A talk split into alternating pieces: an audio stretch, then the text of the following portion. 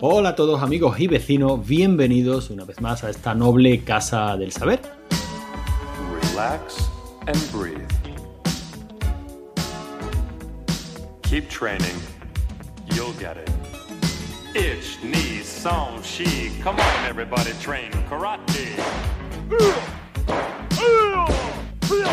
Aquí en la, en la Chus iba, iba a hacer una presentación larga, profesional, tal, pero es que mm, Javi, que está aquí presente, hola Javi, ¿qué tal? Hombre, buenas, ¿qué tal, Antonio? Pues Javi es que me ha desmontado todos los esquemas porque me ha dicho que hoy inauguramos, con dos cojones, la tercera temporada de Rigor y Criterio. O sea, y, y yo ni coscarme, Javi, ¿qué es esto, tío? A ver, una promesa es una promesa. Eh, grabamos el primer capítulo de este podcast de Rigor y Criterio con la primera temporada de Cobra Kai, una temporada espectacular. Hicimos el repaso de la segunda temporada de Cobra Kai en esta misma casa y dijimos que a partir de ese momento, pues como los anillos de un árbol, ¿no? Que se mediría, ¿no? En la, edad de un árbol se miden anillos. Pues nosotros, las temporadas del podcast se mide en temporadas de Cobra Kai. ¿Eso quiere decir que si no sale la temporada 4 nos vamos a quedar en tres temporadas? Efectivamente, ¿vale? O sea, las temporadas de este programa son las temporadas que haga Cobra Kai directamente. Bueno, pues sí, sí, sí, eso luego le cambiamos el nombre, ¿no, Javi? Porque yo pretendo seguir aquí grabando muchísimo tiempo, ¿eh? Bueno, pues será temporada 3, capítulo 8.250.000. Ah, bueno, vale, vale, que no cambiamos de temporada, ¿no? Tampoco pienso cambiar la numeración, ¿eh? Pues, a ver, aquí trabajar lo menos posible, tío. bueno, el caso es que después de. Bueno, de una segunda temporada de rigor y criterio espectacular, porque hay que decirlo, en la que hemos pasado absolutamente por todo, por programas monotemáticos brutales como aquel que hicimos de Monstruos Submarinos, por programas picaditos, eh, rollo aquí hay dragonas, hay que decirlo, la inspiración estaba clara, en la que cada uno de nosotros, incluyendo a mi hermano, pues traía un temita pues casi que volvemos a los orígenes con un programa tranquilito, una charlita entre solo nosotros dos, Javi. Joder, yo. eh, Para mí esto es pura ambrosía, tío. Una horita de charla tranquila hablando de Cobra Kai sin más complicaciones, sin tener que ver seis o siete películas. Joder, esto es una maravilla, ¿eh? A ver, que ya lo hemos dicho muchas veces burlándonos de, de otros podcasts en coña, ¿eh? O sea, aquí eh, se curra, ¿vale? En este podcast se, se, curra muchísimo. Por eso, de vez en cuando, si alguien hace una cosa bonita y la puede publicar en el feed este de la Chus, pues le dejamos, ¿vale? Y sí, después de pegarnos esta paliza de ver películas de Freddy Krueger, y que tú ya nos has propuesto otra saga larga, no, larguísima, ¿vale? que, no, que no la he propuesto yo, ¿eh? Bueno, bueno sí, no, no, la he propuesto, pero te ha faltado eh, dos segundos para decir, sí, hombre, sujétame el cubata. Pues yo bueno. todo lo que sea, todo lo que sirva para volver a ver Freddy contra Jason, ese peliculón. Pues sí, haciendo spoiler, ¿no? Si hemos hablado de la saga de Freddy y vamos a hablar de Freddy contra Jason, pues igual, igual vamos a hablar de Viernes 13. Pero bueno, ya se verá más adelante. Sí, sí, además lo haremos de una manera especial y curiosa. Pero bueno, para hoy, para hoy tenemos poquita cosa. Para hoy vamos a hablar de Cobra Kai, que no es poco. Además, una temporada que esperábamos con ansia. Yo creo que el capítulo final de la, de la segunda temporada nos dejó hipeadísimo a los dos. O sea, yo, yo creo que esa temporada nos encantó, la, la estuvimos comentando. Eh, los dos nos quedamos flipados, ¿no? Con ese, con ese teléfono móvil tirado en la arena en la que Ali por fin había aceptado la solicitud de amistad de, de, Johnny y dijo, joder, esto no puede quedar así, ¿no? Miguel en la cama, que si se nos queda inválido, si no se nos queda inválido, ese capítulo final de la segunda temporada que fue brutal. Bueno, no quiero adelantar. Eso no se hace. Eso que nos hicieron no se hace. no se hace, la verdad que no. Pero por, por concretar, en este programa de rigor y criterio, solo vamos a hablar de Cobra Kai y leeremos comentarios que lo tenemos abandonado durante demasiado tiempo y la verdad es que en, esto, en este tiempecito han entrado muchos y muy variados comentarios, cosa que agradecemos un montón porque no nos cansaremos de decirlo. Es más, esta vez no lo vamos a decir al final del programa, sino que lo vamos a decir al principio.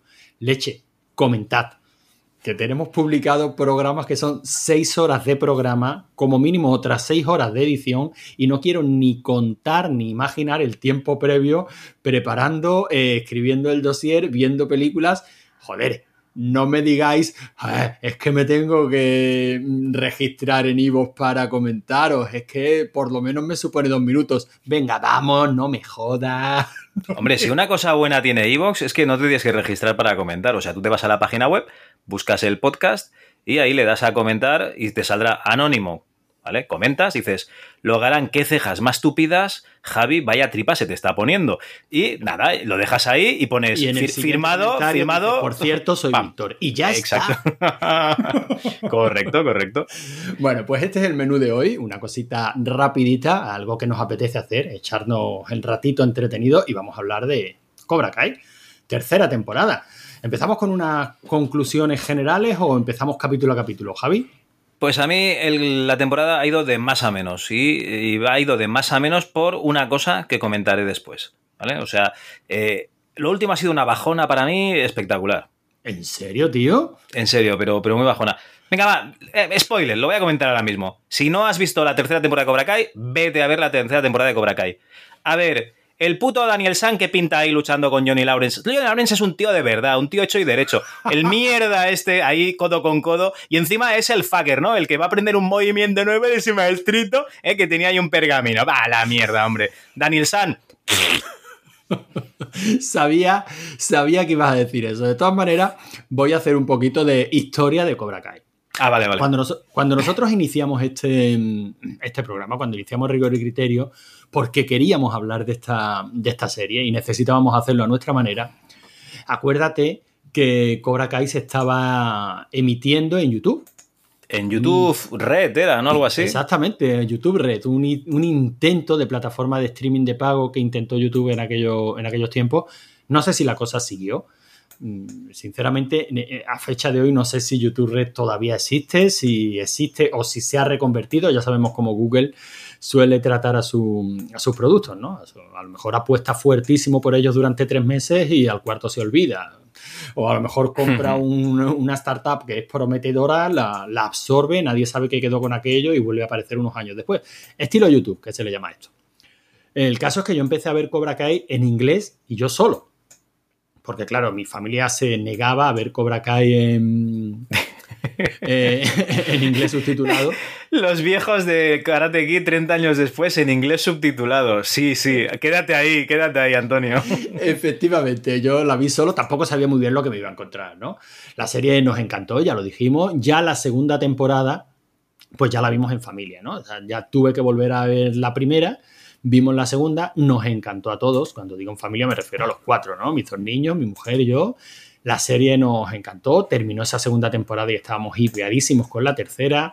La tercera nos ha gustado muchísimo a todos.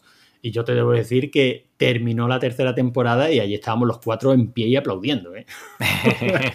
si no fuera por ese odio ancestral que tú le tienes a, a Daniel, eh, el final de la temporada es un finalazo, vamos. Que sí, hombre, que sí. Que yo lo digo en coña. Eh, este odio visceral que le tengo a, a Dani lo voy a seguir teniendo, ¿no? Pero eh, la verdad es que acaba, acaba bien. Pero bueno, oye, empecemos por el principio, ¿no? Empecemos por el principio, venga. Capítulo 1, repercusiones. Si te parece, me he puesto delante la página de la página de Netflix de la temporada, que tiene una pequeña microsinopsis de cada uno de los capítulos. Vamos leyendo y opinamos, ¿vale? Vale, perfecto. Pues vas leyendo tú porque yo no la tengo, o sea que. Repercusiones. Miguel lucha por su vida. Robbie ha desaparecido y la reputación de Daniel y Johnny está por los suelos mientras la comunidad reacciona a la pelea en el West Valley. Bueno, pues este es el arranque de temporada. Y efectivamente, tenemos a Miguel eh, en una cama, en coma, eh, sin saber si va, si va a despertarse, si no va a despertarse. Johnny casi que vuelve al origen de- del primer capítulo, que casi te diría que ha caído aún más bajo Sí, sí, está se- peor, está se- peor. se siente fatal por, por el estado en el que ha quedado Miguel.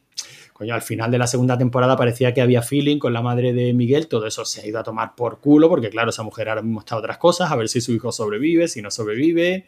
Eh, Daniel está un poco con. Iba a decir con cara de memo. Daniel tiene cara de memo.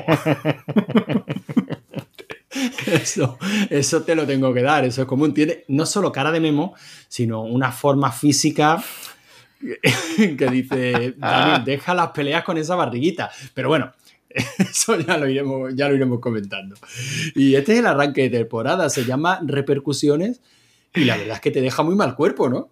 A ver, eh, está todo el mundo enfadado. Los de Cobra Kai, hay, hay, dos, bueno, hay dos secciones. Está el pobre Miguel ahí en la cama y luego el resto, que más o menos se ha quedado con, con John Chris, ¿no? Con el, maestro este de, Cobra Kai, el primigenio. Pero están enfadados con, la gente del dojo. ¿Cómo era? ¿El, Daniel Sandoyo o el, Miyaki, Miyaki, Miyaki Dojo. ¿Vale? Eh, los de Miyagi están enfadados con los de Cobra Kai. El Johnny Lawrence está enfadado con todo el mundo. Todo el mundo está enfadado con Daniel San. La mujer de Daniel San es la primera vez que le pasa que todo el mundo le odia y va a hacer cosas muy interesantes. Y luego está el hijo de puta del. ¿Cómo se llama? Que nunca me acuerdo del John Chris, tío. El... Bueno, sí, sí, John Chris. John Chris, ¿no? Martin Cobb es el actor, no, John Chris. Que este tío, eh, esta temporada va, va, a hacer que se amplíe muchísimo el lore de, de, Karate Kid, ¿no? Más de lo que había pasado en las otras. O sea, en todas las películas de la saga. Aquí nos van a empezar a contar su historia para que intentemos empatizar. Pero yo te digo la verdad, esto es como cuando te hacen empatizar con Freddy Krueger, pobrecito que lo han quemado. No, no, es un puto pederasta, no. Es un hijo de la gran puta. ¿Vale? Entonces, eh, bueno, vamos a ver por dónde acontece. Bueno, la verdad es que la verdad es que sí, John Chris, si te soy sincero de todos los arcos que se van desarrollando en esta temporada, el que menos me interesa es el de John Chris. Porque, pues porque fíjate que la serie, desde primera hora, juega a esos tonos de green, ¿no? O sea, de, cuando te digo desde primera hora, me refiero a desde la primera temporada.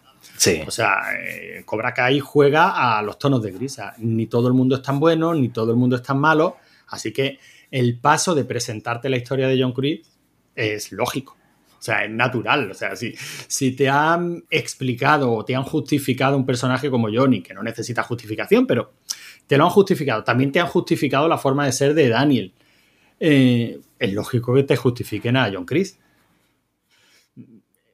Es natural. Y sin embargo, toda esa parte, no digo que me moleste y no digo que no me guste, porque me parece interesante, o sea, saber de dónde viene el personaje y cómo evoluciona el personaje. Y ver que incluso un personaje tan, tan chungo como este puede hacer cosas positivas, ¿no? Eh, como hace con. ¿Cómo se llama la, la psicópata esta? La Tori. Tori, como hace con Tori, por ejemplo, ¿no? Em, a lo que juega la serie con estos dos personajes, con, con John Chris, con Tori, por la que te sientes francamente mal cuando, cuando ves cómo vive y cómo la acusa el hijo de puta. Bueno, todavía no hemos llegado a ese, ese capítulo, ¿no? Del casero que tiene y tal. Em, vale, lo entiendo en el contexto de la serie, joder, pero yo es que estoy muy a gusto odiándolos. Sí, sí, no, no, que es un puto asqueroso. Eh, aquí, si vamos a resumirlo en arcos, ¿vale? Tenemos a los adolescentes, para mí ese es el arco adolescente, que básicamente son eh, Cobra Kai contra, contra Miyagi Do, Doyo. Miyagi Doyo, joder, no me sale. Y, luego veremos que, bueno, pues que va a haber a lo mejor rifirrafes entre ellos y tal. Por otro lado está Johnny Lawrence con, con su propio arco, ¿vale? Porque él es un, un arco en sí mismo. Está el arco de la familia de Daniel San, que, se va a ir su negocio, se va a ver muy, muy afectado. Y luego está el arco de John Chris, que yo creo es en el que más tiempo han dedicado esta temporada, seguramente. Bueno, compartiendo con Dani y con, y con Johnny. Yo creo que los grandes perjudicados de esta tercera temporada son los adolescentes, que ya te empieza a importar una mierda un poco lo que, lo que hacen, ¿eh? Realmente, porque básicamente solo salen para pegar cuatro patadas, desaparecen de repente bueno, no sé, eh, eh, mi impresión, ¿eh? Que los adolescentes en, este, en esta temporada son los perjudicados, que no. Yo le he perdido interés completamente a lo que hacían. Puede ser, puede ser. Yo que de todas maneras creo que al fin y al cabo eso va por. va por edades también, ¿no? O sea, a mí personalmente me interesaba bastante más la historia de Johnny, de Daniel y de John Chris que de los adolescentes, por descontado. Pero también te puedo decir que mis niños estaban entusiasmados con la historia de los adolescentes y les molaba mucho el rollo de saber si Hawk iba a ser bueno, iba a ser malo, si Tori, bueno, a Tori la hemos odiado todos muy a gusto y,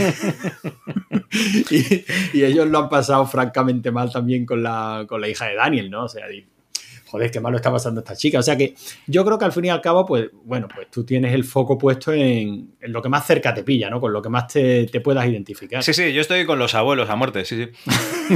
yo no quería decirlo así, pero bueno. El caso es que, si te parece, Javi, este primer capítulo básicamente nos presenta todas las repercusiones de esa pelea y eso me mola mucho. Bueno, hay una cosa buena que no sé si es en este capítulo, porque yo lo tengo todo mezclado, ¿eh? Pero es que eh, Johnny inicia una pelea a la salida de un bar y tú dices, va, ahora va a pegar tres patadas y, ya está. Y no, no. le meten la del pulpo y acaba como el sargento de hierro en prisión, borracho y en fin. Bueno, ya. Sí, sí, y aparte con los, comentarios, de- con los comentarios del policía de otra vez estás aquí. O sea, te das cuenta que Johnny es que ha tocado fondo totalmente, ¿no? Sí. Eh, no sé si es en este capítulo en el que ya se empieza a ver em, la evolución de Miguel, creo que es aquí, ¿no? En el primer capítulo en el que Miguel finalmente se despierta. Sí, que lo envía un poco a, a la mierda, ¿no? La- Mm, Está el rodaje de la, de la, la lucha de Miguel contra, digamos, es súper curioso, ¿no? Porque te van a operar y tu lucha contra la invalidez es que te- estás en un, en un dojo, ¿no? un Luchando dojo, contra sí, sí. Bueno, un enemigo. Me, me parece Eh, sí, sí, sí, está bien. Es una forma curiosa de, de mostrar su lucha, ¿no? Y, claro, hay un karateka que es muy bueno, ¿no? Le está pegando la del pulpo, pero eh, gracias a la voz de Johnny Lawrence que le diga que no se rinda nunca, pues, pues consigue despertar, ¿no? Y eso siempre está bien. Lo que pasa es que cuando se despierta, joder, él, él- sabe que, que está enfadado con todo el mundo, que se va, se puede quedar inválido y, y se enfada con Johnny. Es, nada, es, digamos, reniega un poco de él, pero bueno, más adelante ya veremos a ver qué pasa. Sí, bueno, al final la, la relación de, de Johnny con Miguel se tiene que recuperar porque yo creo que básicamente es en lo que se basa la, la serie, ¿no? Por lo menos es en lo que empezó. La serie ya lo hablamos en la segunda temporada, va mucho de lo que es la figura paterna, ¿no? Entonces, básicamente desde el principio tenemos a Johnny que está redescubriendo, digamos, la, la paternidad a través de Miguel, Miguel que nunca ha tenido a un padre en el que fijarse y ha cogido a Johnny como figura paterna, eh, Robbie, que está por ahí, en esta temporada importa poco y se agradece que importa poco. Y mira que a mí en las dos temporadas anteriores es un chaval que no me caía mal, pero en esta temporada lo veo casi accesorio, ¿no? Bueno, está porque hay que explicar un poco qué ha pasado con algunos, con algunos personajes, ¿no? Pero Sí, poco sí. más. Si te parece, vamos avanzando capítulos y llegamos al, capítulo 2, se llama ¿Se nace o se hace? Bueno, Dani, Daniel y Johnny unen fuerzas para buscar a Robbie. Miguel se enfrenta a un futuro incierto. Chris intenta convencer a Tony, a Tori para que vuelva a Cobra Kai. Bueno, aquí es donde se se ve esta situación que te digo en la que Tori lo está pasando francamente mal. La madre tiene, tiene una enfermedad, no sé, no sé exactamente qué enfermedad es, pero no puede trabajar, así que todo el peso Bueno, de la, de está- la cae sobre ella. Sí, sí, está con diálisis. Ella tiene que trabajar en varios sitios y dejar el instituto para poder eh, intentar mantener a, a su madre. Recordemos, Estados Unidos, ¿no? No hay seguro médico. La diálisis la tiene que pagar ella. Y vamos, que no le llega para pagar el alquiler y el casero le dice que, bueno, que, oye, que ahí hay dos pechos, ¿no? Y que a lo mejor con carne, pues también se podría arreglar el tema. Y ahí es cuando entra el, el amigo John Chris, ¿no? Que dices, a ver el puto viejo este que hace ahora y, y hace lo que se tiene que hacer. Lo que se Lo- tiene que hacer. Lo que un hombre tiene que hacer cuando lo tiene que hacer. La verdad es que en este capítulo eh, es cuando todavía estás diciendo, no sé por dónde va a ir la serie. Porque me he puesto totalmente de parte de John Chris. O sea, Nada más empezar, el hijo de Nada, puta yo- este, ¿no? yo, joder, me ha caído bien. O sea, es que, es que me ha caído bien. Es que ha hecho lo que hay que hacer. Me ha dado una pena enorme Tori. Pero no olvidemos que Tori fue la que empezó la, la que empezó la pelea, la que le rajó el brazo a, a la hija de Daniel. ¿Cómo se llama? Nunca me acuerdo de los nombres. Samantha. Ah, es verdad, Samantha. Eh, o sea que básicamente si Miguel está a pique de quedarse inválido y eh, creo que todavía en coma. Si. o sea, si es que es todo culpa de Tori, ¿no? Eh, sí, es todo culpa de, de Tori y del hijo de Johnny, no lo olvidemos, ¿eh? Y Robbie desaparecido, ¿eh? Sí, Sí, sí. efectivamente, el hijo de Johnny desaparecido porque, bueno, se quitó de en medio precisamente para no acabar en la cárcel, porque al fin y al cabo él ha sido el que tiró a Miguel por encima de, de la barandilla, prácticamente rompiéndole la espalda, ¿no? Yo te he dicho desde el principio de la serie que la cara de ese chaval, este, este chaval no es trigo limpio, ¿vale? Este chaval tiene, tiene cara de, de- de meterse en un desván a diseccionar animales vivos. O sea, directamente te lo digo. O sea que en esta temporada mm, tú a gusto, ¿no? O sea, tú con Robbie a gusto. Qué asco me da el chaval, en serio. De todas maneras, este capítulo tiene un, momento, tiene un momentazo. Digamos que Daniel y Johnny, que si en las dos temporadas anteriores jugueteaban con la posibilidad de eso, de son más parecidos de lo que parecen, o sea, tienen más cosas en común que cosas que lo, que los separen, si realmente, si se dieran una oportunidad, están destinados a ser colegas, tal. Aquí tienen un momento tango y Cash muy chulo. bueno, Johnny está como una puta cabra y eh, resulta que, bueno, Daniel, ¿no? Sabe eh, digamos, el modelo de coche que ha desaparecido de su empresa. Él supone que lo ha cogido Rory, el hijo de, de Johnny, y lo van a buscar juntos. Y entonces acaban en, por lo que sea, le han robado el coche al pobre chaval. Acaban en, una, en un sitio donde, en un taller ilegal, ¿no? Donde roban coches y, lo, y supongo que los deben de maquear y tal, o de los desguazan para coger las piezas. Y ahí se lía la del pulpo. Ahí entran los dos, Daniel tratando de tratando de negociar con, lo- con los chorizos. Vamos a ver, este coche, este coche es una mierda, eh, a mí me sobra la pasta, yo tengo algunos de los concesionarios más exitosos de- del Valle, eso ya veremos luego que no es tan así. Eh, o sea, que os podéis quedar el coche si queréis, pero decidme dónde lo habéis robado, que necesitamos localizar al tío que lo tenía. Eh, Johnny no. Johnny empieza a repartir galletas. Daniel se ve en la obligación de, de empezar a repartir también. Aquí se ve que Johnny, eh, el actor, realmente eh, sabe de artes marciales y el tío está en forma y se sabe mover y que Daniel eh, no. Pero bueno, pero la verdad es que hacen una coreografía de lucha bastante apañada, bastante aparente. Bueno, sí, no, la verdad es que está bien porque reparten tollinas juntos, que al final es lo que quería ver todo el mundo, ¿no? Porque todo el mundo era fan de Daniel San eh, cuando veía Karate Kid, ¿no? Y unos pocos éramos fans de, de Johnny Lawrence y, y claro, pues aquí nos unimos, ¿no? Es, eh, digamos, la conjunción de, de todos los fans de los dos eh, luchadores. Y claro, pues eso mola, siempre mola, ¿no? Ver a dos enemigos, dos viejos enemigos, ¿no? Luchando juntos. luchando codo con codo. De todas maneras, este capítulo, en ese aspecto, sí todavía nos va dando una de cal y una de arena. Y no vamos a entrar ahora a discutir si la cal es lo bueno o la arena es lo bueno. Pero el capítulo nos va dando una de cal y una de arena, porque después de esta escena de peleas, que está bastante bien, eh, tiene que venir aquí el, el tonto de Daniel, en este caso te voy a dar la razón, a, a afearle a Johnny la conducta, por Dios. ¿Pero por qué te pones a pelear? Coño, porque es lo que hay que hacer. Sí, sí, sí. Bueno, la verdad que. Sí, sí, y termina el capítulo, pues eso, ellos otra vez enfrentados. Y no quiero que te vuelvas a acercar a mí, no te vuelvas a acercar a mi niño. Joder, ya cansa esto. A estas alturas ya estamos jugueteando con la posibilidad de que el doctor o doctora que va a operar a Miguel pueda ser Ali, ¿no? Yo creo que por aquí ya se empieza a Sí, sospechar. sí, sí. Una chica, eh, me parece que habían dicho que Ali era doctora, entonces eh, hay una chica que es doctora, entonces pone una chica rubia, ¿no? Ahí en el hospital, parece que va a ser Ali cuando se gire, pero no, no es Ali. Y luego nos estamos dejando el arco de, de Samantha, de la hija de, de, de Dani, que esta tía tiene un traumita. O sea, Bueno, esta pero es que tía no- repartía... ¿No ha salido todavía el trauma? No, que va, que va. Si es que vamos Ah, vale, vale, vale. arrancando. Si quieres lo hacemos por arco, Javi. a mí me No, no, no, perdona, perdona. No, no, no, Venga, yo sigo tu ritmo, yo sigo tu ritmo, tranquilo. Pues nos vamos al tercero, que se llama Tú sí que vas a pagar. Y hablamos de la dañada imagen pública de Daniel pasa factura a sus ventas, lo que resulta en una oferta de adquisición. Johnny trata de recaudar fondos para la operación de Miguel. Aquí Bueno, lo que y- tenemos es pues, lo que comentamos, ¿no? El, el concesionario que se va a pique.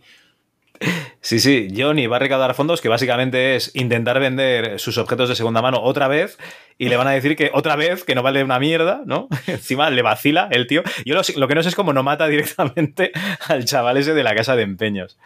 Y bueno, pues cuando no funciona eso, que ya sabíamos todos que no iba a funcionar, pues va a ver a, a su padrastro, claro. Eh, que Otro personaje odioso, ¿eh? Pero odioso donde los haya. Ya ves. O sea, es que empiezas a entender. Bueno, a, Donnie a, a Johnny ya lo entendemos, ¿no? Pero es que cuando ves a ese tío dices, por Dios bendito. Este tío es más horroroso. Este es peor aún. Es que resulta despreciable. O sea, es que no te extraña que Johnny eh, adoptara a John Chris como figura paterna. Joder, si es que lo que tenía en casa era horrible. Vaya personaje repugnante y encima el actor lo borda. Sí, sí, la verdad es que es, es despreciable completamente. Pero bueno, eh, por esa, por esa vía Johnny consigue poco, no, no consigue pasta. Creo que por aquí también están los de Miyagi 2 tratando de, de recaudar dinero pues para la operación de Miguel, ¿no? Se ven por ahí varias pues varias colectas, ¿no? Tipo norteamericano. O sea, aquí afortunadamente eso nos pilla lejano porque gracias a Dios vivimos en un país en el que si te tienen que operar, la sanidad pública te opera, ¿no? Bueno, Pero- Bueno, bueno. Bueno. Más rápido, más lento, bueno. pero te sí. opera, Javi, ahí si no tienes pasta te mueres. Sí, sí, no, no, ahí estás en, en- debajo de un puente, ahí muerto, se te está comiendo la rata, sí, sí. Mm, Y efectivamente estamos pues, en las típicas eh, colectas, ¿no? Para tratar de conseguir el dinero necesario para pagarle a esta doctora eh, que va a venir a operar a, Miguel, a, tratar en la medida de lo posible que vuelva a andar, ¿no? Porque Miguel ya se ha, ya se ha despertado, ¿no? En este primer capítulo superó esa, esa lucha, ¿no?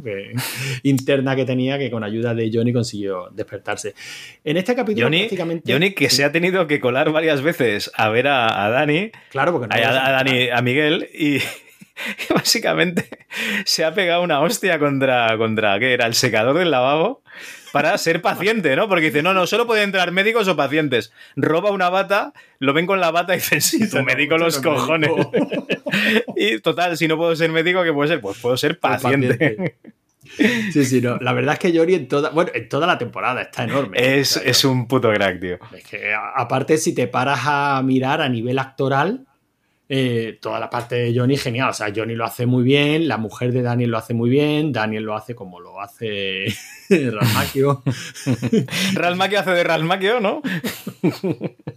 Pero bueno, la verdad es que Johnny está, está estupendo. En este capítulo y a estas alturas ya el problema que empezamos a ver es que es algo que me mola también mucho esta tercera temporada, ¿no? Son las repercusiones. O sea, no deja de ser un pueblo pequeño eh, o relativamente pequeño y, básicamente ha habido una batalla campal en el instituto en el que un chaval pues ha quedado en coma o a otro lo han metido en la, en la cárcel porque creo que para este entonces ya, ya han atrapado a Robbie, ¿no? ¿Ya lo han atrapado? Uy, pues entonces no, hemos explicado que, que Johnny Lawrence hace cosas mal y hace cosas fatal, ¿no? Y una de las cosas fatales que tiene es que siempre defrauda a su hijo de muchas maneras, ¿no? Y en, este, en esta temporada no es solo Johnny quien defrauda a su hijo, sino que Daniel San, esa figura paterna que había adoptado el, pobre chaval, pues también le defrauda, ¿no? Entregándolo a la policía directamente. Entonces, ese chaval está en la mierda, ¿no? Y su padre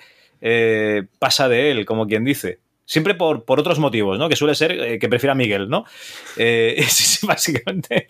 Y, y, ese padrastro adoptivo que tenía, pues, mm, lo hace regular, ¿no? Él quiere hacerlo bien, pero claro, no lo entiende el resto de la gente. No, no, tú entrégate que va a ser mejor. Pero Daniel hace lo que tiene que, lo que tiene que hacer. Aquí estamos contando que Daniel, supongo que es Daniel el que está, el que está pagando, está pagando la clínica de rehabilitación de la madre de Robbie. La clínica de rehabilitación que precisamente un cuchitril, o sea... Oh, madre mía, pero ¿qué, hotel? Que a mí me mandan ahí a rehabilitarme, Javi, y yo no me rehabilito nunca. Yo me quedo ahí. Encima, ¿cómo está la madre? ¿Cómo está la, la, exmujer de Johnny? Madre mía. Está estupenda, vamos, vive allí como, como Dios. Robbie, eh, que está dado a la fuga, pues básicamente va a visitar a la madre, ¿no? Y es una encerrona que le ha preparado Daniel para que Robbie se presente o sea, para que se entregue a la policía, porque eso le va a servir de atenuante y va a hacer que pase menos tiempo en el reformatorio, porque Robbie va a acabar en un reformatorio sí o sí. claro, Robbie el gesto no lo entiende. Por más, que, por más que quiera, pues él siente que Daniel le ha, le ha traicionado. Y encima, estando en el reformatorio, Johnny que dice que va a ir a visitarlo, tal, pues al final, por lo que sea, se le pasa a ir a visitarlo, básicamente porque se queda presente mientras operan a, a Miguel le pide su futura suegra que rece por el niño y claro, el chaval que va a hacer pues va a rezar pues se queda allí rezando y deja a su hijo abandonado en el reformatorio. Después de haber conseguido que uno de sus colegas de los antiguos Cobra Kai, el que ahora es pastor, eh, consiga que pueda entrar a verlo al reformatorio, porque por lo visto mm, solo si eres religioso tienes acceso a los a los que están presos ¿no? en, un, en un reformatorio. ¿no? Bueno, supongo que, supongo que será una forma fácil de entrar. Igualmente es muy bueno porque Johnny se emborracha, va a ver al cura este. Bueno, no es un cura cura, ¿no? No será un cura como lo conocemos nosotros, es un pastor, ¿no? Es un pastor. La llegada a la iglesia cojonuda. Ahí borracho, oh, teníais que haber visto a este tío, lo bien que se lo montaba, no sé qué.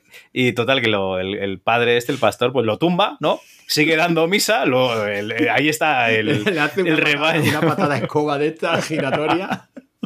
Ahí está, pues todo el mundo que había acudido a, escuchar la palabra del Señor alucinando. Y, no, no, queda bien. dice, bueno, pero tú, que no follas, y dices que no soy, que, yo no soy de esos curas. en fin. La verdad que está, está muy chulo, la verdad. Toda es cierto que todos los guiñitos que va haciendo la serie, pues a personajes de las películas originales molan mucho, ¿no? Ya en la segunda temporada tuvimos esa ese último viaje ¿no? que se dio Johnny con los colegas y, este actor que murió, el que hacía de. Ah, no recuerdo los nombres, ¿no? pero en un capítulo muy emotivo que a mí me moló muchísimo y a ti recuerdo que no tanto. No, parecía, nada. Parecía un valle ahí en medio de la, de la trama. Sí. Pero bueno, aquí volvemos a recuperar a uno de esos personajes, ¿no? No, no, la verdad es que queda, que queda muy bien. Le va a echar una mano, ¿no? Visitando a su hijo. Lo que pasa es que él queda como el culo porque se Como queda siempre. rezando, como siempre con su hijo. Y bueno, a ver, eh, el chaval al final va a acabar un poco desquiciado, ¿no? Porque dice, no, voy, no puedo confiar en nadie. Y al final sí que va a confiar en alguien, pero no sé si va a ser muy bueno eso. Sí, claro, porque hasta a estas alturas ya tenemos a, a John Chris, que lo estamos mencionando poco, pero a pesar de que la serie nos va contando en pequeñas pildoritas, pues su historia, ¿no? Como John Chris estuvo en Vietnam, como allí aprendió a luchar de otro.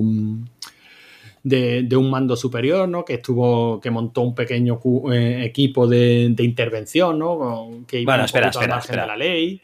Vamos al principio, vamos al principio. Eh, sale John Chris haciendo de camarero, eh, currante, ¿no? En un bar de estos típicos de los 50. Y digamos que los abusones, los jugadores de rugby, ¿no? Que salen con las animadoras, lo típico de las películas americanas, pues eh, lo maltratan, ¿no? De- como tú pringao, ¿no? Y le hacen la zancadilla, etcétera. Y eh, él va a defender a, a- a la chavala que estaba con estos dos abusones. Entonces parece que le van a pegar la del pulpo, porque en realidad parece que sea un pringado.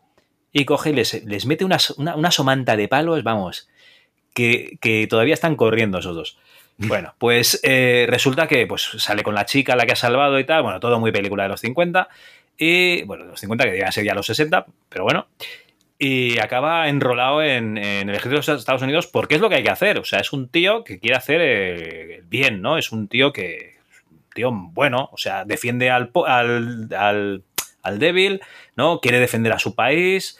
Encima luego nos cuelan, ¿no? De que, de que estaba eh, trabajando para poder pagar la, la manutención de su madre. O sea, nos lo ponen al tío como un puto santo.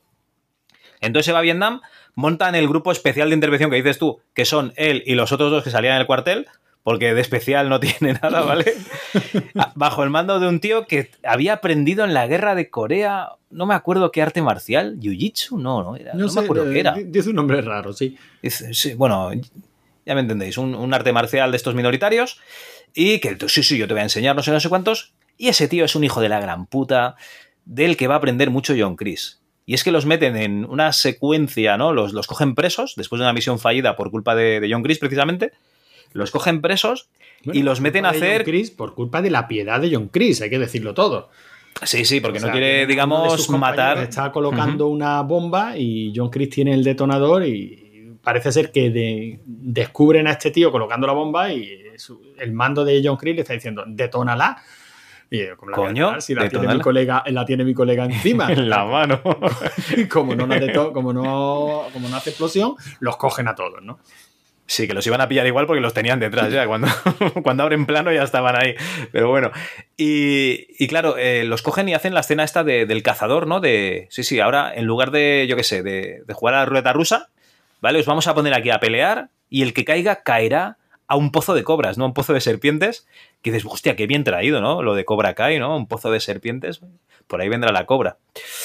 Y este capitán que dirigía las operaciones especiales, pues a este no se le caen los anillos, ¿no? Por pelear con uno de sus compañeros y tirarlo al pozo, o sea, no tiene ningún problema. Y en cambio John Chris eh, ve que hay uno que es debilucho, que le va a tocar luchar y, prefiere salir él, ¿no? Enfrentarse a esa lucha y dejar que este pobre chaval sobreviva. Sigue tú, que ya estoy monopolizando esto ya demasiado. Bueno, no, lo que pasa es que seguimos en, la misma dinámica, Javi. Tú vas contando arcos completos y, me pa- y yo te paro para más o menos llegar al capítulo por el que íbamos, ¿no? A esas Vale, vale. alturas esto es lo que nos ha contado. Claro, eh, eh, hay que tener en cuenta que la historia de John Chris se nos va, con- se nos va contando en pequeñas pildoritas a lo largo de los de todos los capítulos de la, de la temporada, ¿no? Sí, en tres o cuatro capítulos. Efectivamente. Nosotros estábamos en el momento en el que a Johnny se le están poniendo las cosas muy cuesta arriba para mantener la, el concesionario. Básicamente por eso, un pueblo pequeño y lo consideran a él culpable de haber provocado la pelea en el instituto, ¿no? O sea, al fin y al cabo, mm, Daniel es la figura pública que más hace por el karate en el valle. Dos veces campeón, su campaña publicitaria de su. La campaña publicitaria de su. De sus concesionarios, pues son él pegándole un golpe a los precios y dice pulverizamos los precios de nuestros enemigos, en fin, que repartiendo bonsáis, que Daniel no ha, no ha ocultado nunca su, la, la, figura pública a la que invitan para, para organizar, ¿no? El comité que organiza el combate de artes marciales de, del Valle, pues él está allí siempre, total que de todas, todas, Daniel es la figura pública del karate allí en el Valle. Claro, es, ha sido el karate el que ha provocado la pelea en el instituto, ¿no? Conclusión, no le compramos coches a este tío. sí, lo, sí. lo, cancelan, que, que, se diría, que se diría hoy día. Bueno, antes de esto ya tendríamos a, a, Samantha la ruso traumatizada, ¿no? Que no puede entrar en el instituto porque, porque le recuerda todo a lo que ha pasado. La pelea, Tori, o sea, es pánico lo que tiene la chica, o sea, lo, sí. pasa, lo pasa, mal. Y además le tiene pánico completo a, a, Tori, vamos, o sea, se mira la cicatriz que le dejó esa muñequera de Punky en, la, en el brazo, ¿no? Y, y, y tiene pánico total a, a la chavala. Y en algún momento determinado hay, mm, digamos, una pelea entre, entre Cobra Kai y los de Miyagi-Do, porque va la mujer de Dani, que los tiene bien puestos, al dojo de Cobra Kai, coge a Chris y le mete una bofetada. Madre está, mía, la que está, le mete. Eso está muy bien. Esta mujer que no ha perdido los papeles en veintipico capítulos, ¿no? Y, y, y coge y, y pone a, al otro en su sitio, ¿no? Sí, sí, Usted no se acerca dicho, a mi ¿eh? familia. Pa, el otro, el otro, vamos, luego vas a contar tú lo que, lo que hará el otro. el caso es que sí, hombre, eh, esta mujer no ha perdido los papeles. Mmm, pero coño, es que la cosa se le está poniendo seria, o sea, se ve perdiendo el negocio y se ve demasiada paciencia tuvo en la segunda temporada cuando prácticamente se tuvo que hacer cargo ella sola del negocio y mientras el Lila del marido se dedicaba a enseñar karate gratis a un grupo de pringados del instituto para que pudieran enfrentarse a los Cobra Kai. O sea, demasiado bien está llevando la mujer la, las cosas. Y efectivamente ella quiere conseguir demostrar que joder, que todo lo que pasó es culpa de Cobra Kai, que el peligro ahí es John Chris. Y que lo que hay que hacer es acabar con Cobra Kai, que es su marido, ¿no? Sus, sus intenciones siempre han sido buenas, por eso se planta en el dojo y por eso eh, le pega la hostia a John Chris, ¿no? Que la provoca, ¿no? Le dice, si tu marido no te da lo que te tiene que dar en casa, que estoy yo, a pesar de mi avanzadísima edad, y le da una hostia. Le da una hostia impresionante. El caso es que eh, a Johnny, el, competidor que tenía en el tema de, lo, de, los coches, le hace una oferta de compra por, por sus concesionarios por una miseria, ¿no?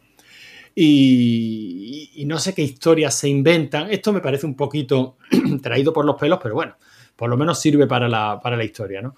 Que parece ser que uno de las marcas de coches, o sea, la supervivencia del concesionario depende de una firma de exclusividad para poder seguir vendiendo coches de una determinada marca japonesa, ¿no? Con lo cual, eh, dice Daniel, me voy a Japón y voy directamente a hablar con los proveedores a ver si consigo yo la, la exclusividad, porque si no, es verdad que este tío nos va a acabar comprando el concesionario sí. por una miseria. Porque no le atienden por claro. teléfono y, y, ya se ve que, que, el otro tío, el que les quiere comprar el concesionario, eh, ha dejado caer en Japón, que ya me dirás lo que le importa que, que en Estados Unidos hagan eso, en una pequeña zona de, de, de, una, bueno, del valle este. Pero bueno, en Japón eh, han dicho, oye, no, este tío vamos a retirarlo ¿no? y le vamos a dar la exclusividad a este otro. Sí, porque este parece ser que allí en el pueblo no, no, no cae demasiado bien porque formó una pelea en un instituto. Bueno, bueno ese están los japoneses ahí. ¡Hola, madre mía! Por favor, vamos a ver. Ese es el planteamiento argumental que, no, que nos hacen, básicamente para enviar a Daniel a Japón. Bueno, a mí me mola. Bien, o sea. A mí todo ese arco me mola un montón. Sí, sí, hombre, está bien, pero está bien por el puto loco que se va a encontrar allí. bueno, está bien, tienes que hacer un poquito de suspensión de la incredulidad porque esto ya no, no es serendipia. Esto es puta alquimia, todo lo que pasa en estos capítulos, ¿no? O sea, Daniel llega a Japón, se, se reúne con, con los jefazos de esta marca y le dicen que sintiéndolo mucho no pueden firmar el, un contrato para venderle el coche porque ya han firmado un contrato de exclusividad con, con su competidor. Sale un poco derrotado de, de, esta reunión y se va a visitar el antiguo pueblo de, del señor Miyagi, ¿no? Porque básicamente Daniel, siempre que tiene alguna duda, pues trata de inspirarse en la figura del señor Miyagi, ¿no? Bueno, pero no es, no es el. ¿Cómo se llama? No es un taxista que le dice que por qué va allí y tal, y le dice que, que vaya a visitar a Miyagi. Le dice, bueno, pero Miyagi está muerto. Dice, en, en Japón no. Sí, sí, efectivamente. Le dice que tiene que, que, que, visite su misma zona, ¿no? Que tiene que, re, que recuperar el, el, espíritu, ¿no? Porque en Japón no, no, se muere del todo nunca. o no se puede, o no se deja de hablar con la gente simplemente porque haya muerto, ¿no? Algo así le dice, ¿no? El caso es que. Sí, algo Daniel, místico. Daniel va a lo que era el antiguo pueblo de, del señor Miyagi y se lo encuentra convertido en un centro comercial. Que es lo normal, sí, sí. claro. Y curiosamente, paseando por allí con toda su depresión, ay, ¿qué ha pasado, Dios mío, de mi vida? Se encuentra allí a una, a una japonesa bailando, haciendo una especie de baile, una, una- especie de exhibición de baile, ¿no? Y claro, se queda mirándola y resulta que es la chica, la japonesa con la que tuvo el affair en, en Karate Kid 2. La chinita a la que le salvó la vida en Karate Kid 2. No. Bueno, a la que le salvó la vida, pero no la chinita, la china grande, con la que estuvo tonteando, Sí, que era la novia sí. del macarra, porque es que luego que- otra a la que le salvó la vida. Perdona, tienes razón, claro. La otra que se iba a caer, pero le salvó la vida. No, la que le salvó la vida porque, porque hay una pelea final en la que estaban amenazando la vida de esta chica. Sí, Efectivamente. sí, perdona. Bueno, la, con, la, con la que se morrea en la segunda. Efectivamente, la, la segunda, que por cierto está guapísima. Y- A mí me gustan las dos. A mí la- las dos, las dos También, también. ¿no? Y la mujer de Johnny, y la mujer de Dani, y, qué? y la que saldrá después. A mí, y la, mu- gustan todas, ¿no? y la madre de Miguel. Todas están bien. Quedas más mala la tuya, Javi. El caso es que ya digo, este, este arco está muy chulo, ¿no? Porque recuperan un poquito, pues, toda la, toda la parte de Karate Kid 2. En la que, bueno, si. Quizás sea bastante menos vista que Karate Kid 1, ¿no? Pero bueno, Daniel via- viaja a Okinawa y eh, se, se acaba enfrentando porque, por una antigua rivalidad entre el señor Miyagi y Sato, que era su amigo. que Los dos habían sido alumnos del padre del señor Miyagi, del Miyagi Do, habían aprendido karate de él, pero Sato era un tío rico en el pueblo, tenía un sobrino. Este sobrino estaba tonteando detrás de la. Es que nunca, no recuerdo cómo se llama el, el personaje, ¿no? Detrás de la chica con la que. Con la que tontea Daniel en, la, en Karate Kid 2, porque Daniel, si otra cosa tiene, es que su objetivo en la vida es llegar a un sitio en el que hay eh, un tío con una novia o antigua novia y meterse en medio. O sea, este es- Y meterse en medio, tío. Sí, sí. Es, es, es, es ponzoña para las parejas, para las relaciones de pareja. Madre mía. El caso es que, bueno, recupera, o sea, tiene una conversación con, con ella, le- ella le enseña, bueno, le dice que le cuenta su vida, ¿no? Que le fue muy bien, que al final, pues sí, de- estuvo en una, en una, ¿cómo se le llama? En un grupo de, de baile, ¿no? Bailando por todo el mundo, que volvió a Okinawa y que allí enseña, pues hace lo- las exhibiciones estas de baile, total, que ella ha tenido muy buena vida, le ha ido muy bien, Daniel también. Y ella le dice que le quiere, le organiza Enseñar una algo. cita, o le quiere enseñar algo y le organiza una cita con un antiguo conocido. Eh, ese final de capítulo es cojonudo, no me dirás que no. Sí, sí, cuando aparece el, el, el japonés, ¿no? Contra el que se había enfrentado en la película en Al Karate, final de Kid Karate 2. Kid 2, sí, sí. Coño, el que lo iba a matar. Porque como le Sí, decía sí. al señor Miyagi, es que esto no es por puntos. O sea, aquí se pelea a muerte. O sea, ese iba dispuesto a matarlo. Sí, sí, entonces se lo encuentra una cara de loco que tiene el tío que lo veas. Parece un pitbull. Sí, sí, sí, sí. Y, y la verdad es que dices, hostia, ¿por dónde saldrá esto? La verdad es que, si te digo la verdad, en la segunda temporada está ese móvil con, con Ali, ¿no? Allí acepto la solicitud de amistad. Y yo ya pensaba que lo iban a cerrar ahí, o sea, que no se iban a expandir más a todo lo que es el universo de Karate Kid. Ya me dirás, universo de Karate Kid, madre mía. Pero sí, sí, eh, resulta que, que sí, que esto me sorprendió. O sea, van a Japón y sacan todo lo de la segunda película. Así que eh, yo ya me veo por dónde va a venir la continuación, ¿no? Esta cuarta temporada. Bueno, porque de, hecho lo, so- de hecho lo presentan. Lo, lo presentan así. Cuando nos cuentan la historia de John Chris, ya nos están hablando de la tercera película. Por eso, por eso. Entonces Sí, sí, sí, yo sí. creo que ya, ya sé por dónde van a ir. Pero oye, muy bien, ¿no? Netflix aquí poniendo pasta y, y, joder, que se la gasten, claro que sí. No, no, bueno, y aparte que, que está muy bien, o sea, son un par de capítulos muy, bueno, cortitos como son todos, ¿no? Pero la verdad es que mola, cuando termina el, el capítulo con el pitbull este mirándolo diciendo te voy a matar, Daniel con cara de Daniel. eh, pero Daniel, Daniel que dice, este tío ha estado entrenando bastante más que yo. Mira mi tripita y mira el Mira, cabrón eh, que hombros tiene. este me va a matar. Y sin embargo, luego el capítulo pues se desarrolla, pues básicamente como se desarrolla toda la serie, ¿no? O sea, con- eh, si algo, si alguna conclusión sacamos de esta serie es mm, las cosas de adolescentes tienen la importancia que tienen. Pero es curioso porque está planteando dos, mm, dos perspectivas muy, no sé, que se pueden parecer casi opuestas, ¿no? Por una parte tenemos a los adultos casi riéndose o quitándole importancia a todas esas cosas que eran tan importantes en las películas, como la, Me intentaste matar en Karate Kid 2, pero bueno, vamos a tomar aquí una Coca-Cola. Sí, sí, pero, pero es a lo que voy. O sea, pasa el tiempo y por grave que sea lo que haya pasado, mm, bueno, ha pasado el tiempo. No, sé si me, si me explico. Sí, sí.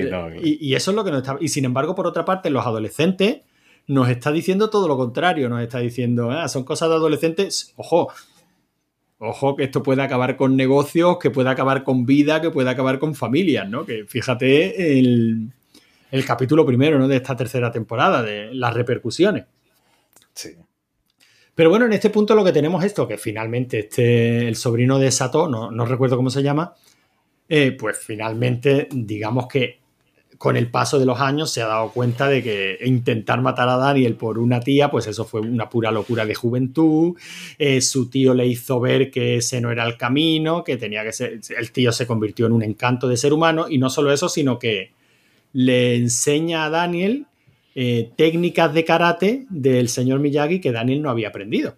Bueno, pero esto es también para que nos acerquemos posturas eh, los amantes de Johnny y los amantes de Danny.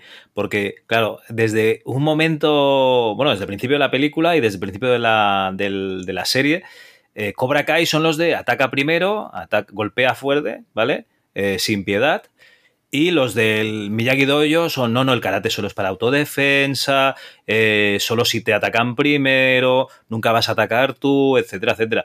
Y aquí le dice, ¿cómo? No, no, mira, mira, esto es de tu maestro. Este es el pergamino de la grulla que utilizaste tú, ¿vale? Ahí tienes el tutorial, ¿no? Y entonces saca un pergaminito y le dice, y estos movimientos, estos movimientos no son de, de Miyagi. Y dice, sí, hostia, hay tanto que son de Miyagi. Pero tú te pienses, o sea, ¿tú qué te piensas? ¿Que el karate se inventó aquí para, para, para hacer ejercicio, ¿no? Para, para, hacer abdominales? No, el karate aquí se inventó para defenderse. Y entonces le, le empieza a enseñar unas técnicas que, hay un capítulo, que no sé si este o el siguiente, que dices, va a matar a, va a, matar a Dani, lo va a matar, le, abre la cabeza. Además, es muy de película de, Kung Fu, o sea, muy de la... Es muy de Steven Seagal, tío. Esto decía, el, golpe de la muerte, tal, como se veía al final de Kill Bill, ¿no? Esos dos golpes que le da, parece que la parte anterior de los brazos y se le quedan los brazos dormidos colgando, que no los puede mover. Pero básicamente, digamos que le dan una vueltecita de tuerca. Fíjate, a mí esto me recordaba a. Pues, dirás que estoy regular de la cabeza, pero me recordaba a Gremlins 2. Está regular de la cabeza. Sí, en el sentido de. claro. Pero, ¿cómo te puede recordar a Gremlins 2? ¿Que te caía bien algún Gremlin? No, porque la vimos hace poco y digo, fíjate, esto es darle una vuelta de tuerca hasta el punto de ah, que cualquier frase puede ser lo que a ti te dé la gana, ¿no? En Gremlins 2 se cachondeaban de las propias reglas de la primera cuando te decía, vale, sí, sí, y si te queda una mijita de comida entre los dientes y dan las 12 y el Gremlin se lo traga, ¿no? la, regla era tan absurda que en Gremlins 2 se rían de ella, ¿no? Y aquí están diciendo, no, el karate es solo para defensa. Y en este capítulo le dice, vamos a ver, que si tienes perfectamente claro que el que tienes enfrente no va a recapacitar, a lo mejor la mejor defensa es atacarle tú primero. y, eso no, se contrapone a la primera regla. Y ahí es cuando, digamos, acercas posturas y ves que realmente John y Daniel no solo son muy parecidos, sino que además su estilo de karate, que era completamente opuesto, ¿no? El yin y el yang, no, no, es exactamente lo mismo. Sí, sí, no, no es tan diferente, claro. Bueno, el caso es que, y aquí viene el, twist final, que es cojonudo, pero bueno, afortunadamente a estas alturas eh, ya hemos hecho una suspensión de la incredulidad total.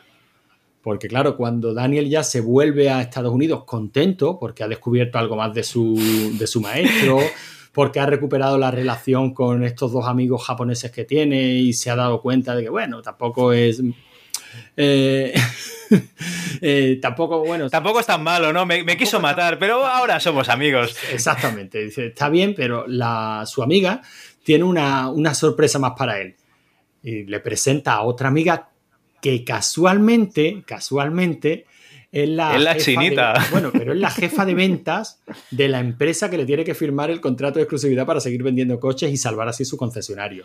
Pero además, más casualidad todavía, es la chinita a la que salvó en esa tormenta en Karate Kid 2, ¿no?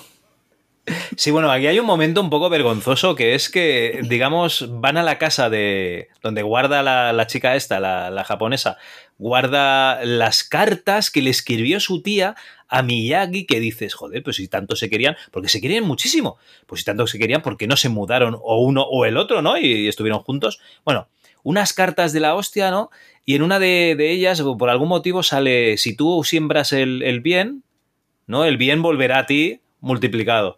Y claro, él de jovencito salvó a esta chica que estaba subida a un, a un no me acuerdo, una torre o algo, un poste. Una torre eléctrica, sí. Sí, sí, él la salva y qué vueltas da la vida que 30 años después esta chica es la que va a salvar a su familia de la, de la ruina, de la indigencia. Bueno, mola. bueno, a ver, está bien porque si eh, Daniel conoce a tres personas en Japón, se encuentra a las tres personas. Está bien. la verdad es que, hombre, hay que hacer un poquito de suspensión de la incredulidad. No digo que no. Pero. Está bien hilado, tío, está, bien hilado. hilado mola y, que siempre que sí. y, justifican un poco pues, el, el viaje de Daniel a, a Japón. Eh, nos siguen presentando tanto escenas como personajes de las películas, que yo creo que al fin y al cabo es de lo que se, Sí. de lo que se trata. Y bueno, con unas escenas pues que están bastante bien, ¿no? Y siguen abundando Además- pues, un poquito en la historia del karate, ¿no? Sí. No, no, además hay un homenaje al, al Art of Fighting. ¿Os acordáis de las tres fases de bonus que había en el Art of Fighting? Una de ellas era la de cortar bloques de hielo con la mano, que eso viene de Karate Kid 2 precisamente de cuando estaban en Japón. Pues hay una escena que están en el bar y parece que salen unos bloques de hielo y parece ser que dices, ya está, Dani que va a hacer el chulito o alguna tontería así. Y no es que resulta que la camarera no es un bar de estos de lujo y la camarera está cortando hielo para, para poner las bebidas. Y, y dices, hostia, ¿dónde está la mano de karate, no? Te la han quitado, ¿no? Pero es un pequeño homenaje que está bien, es chulo. Está chulo. Hace... La verdad es que la serie muchas veces sí sabe reírse de sí misma y de la. Sí, sí, sí. Y te pone ahí el guiñito como para que tú te esperes algo y luego le da la vuelta, ¿no? En ese aspecto mola mucho. Bueno, y ya hemos llegado casi al. Bueno, casi no. Hemos pasado el epicentro de la. El epicentro no es. ¿Cómo se dice justo el centro? La mitad, pero hay otro nombre, Javi.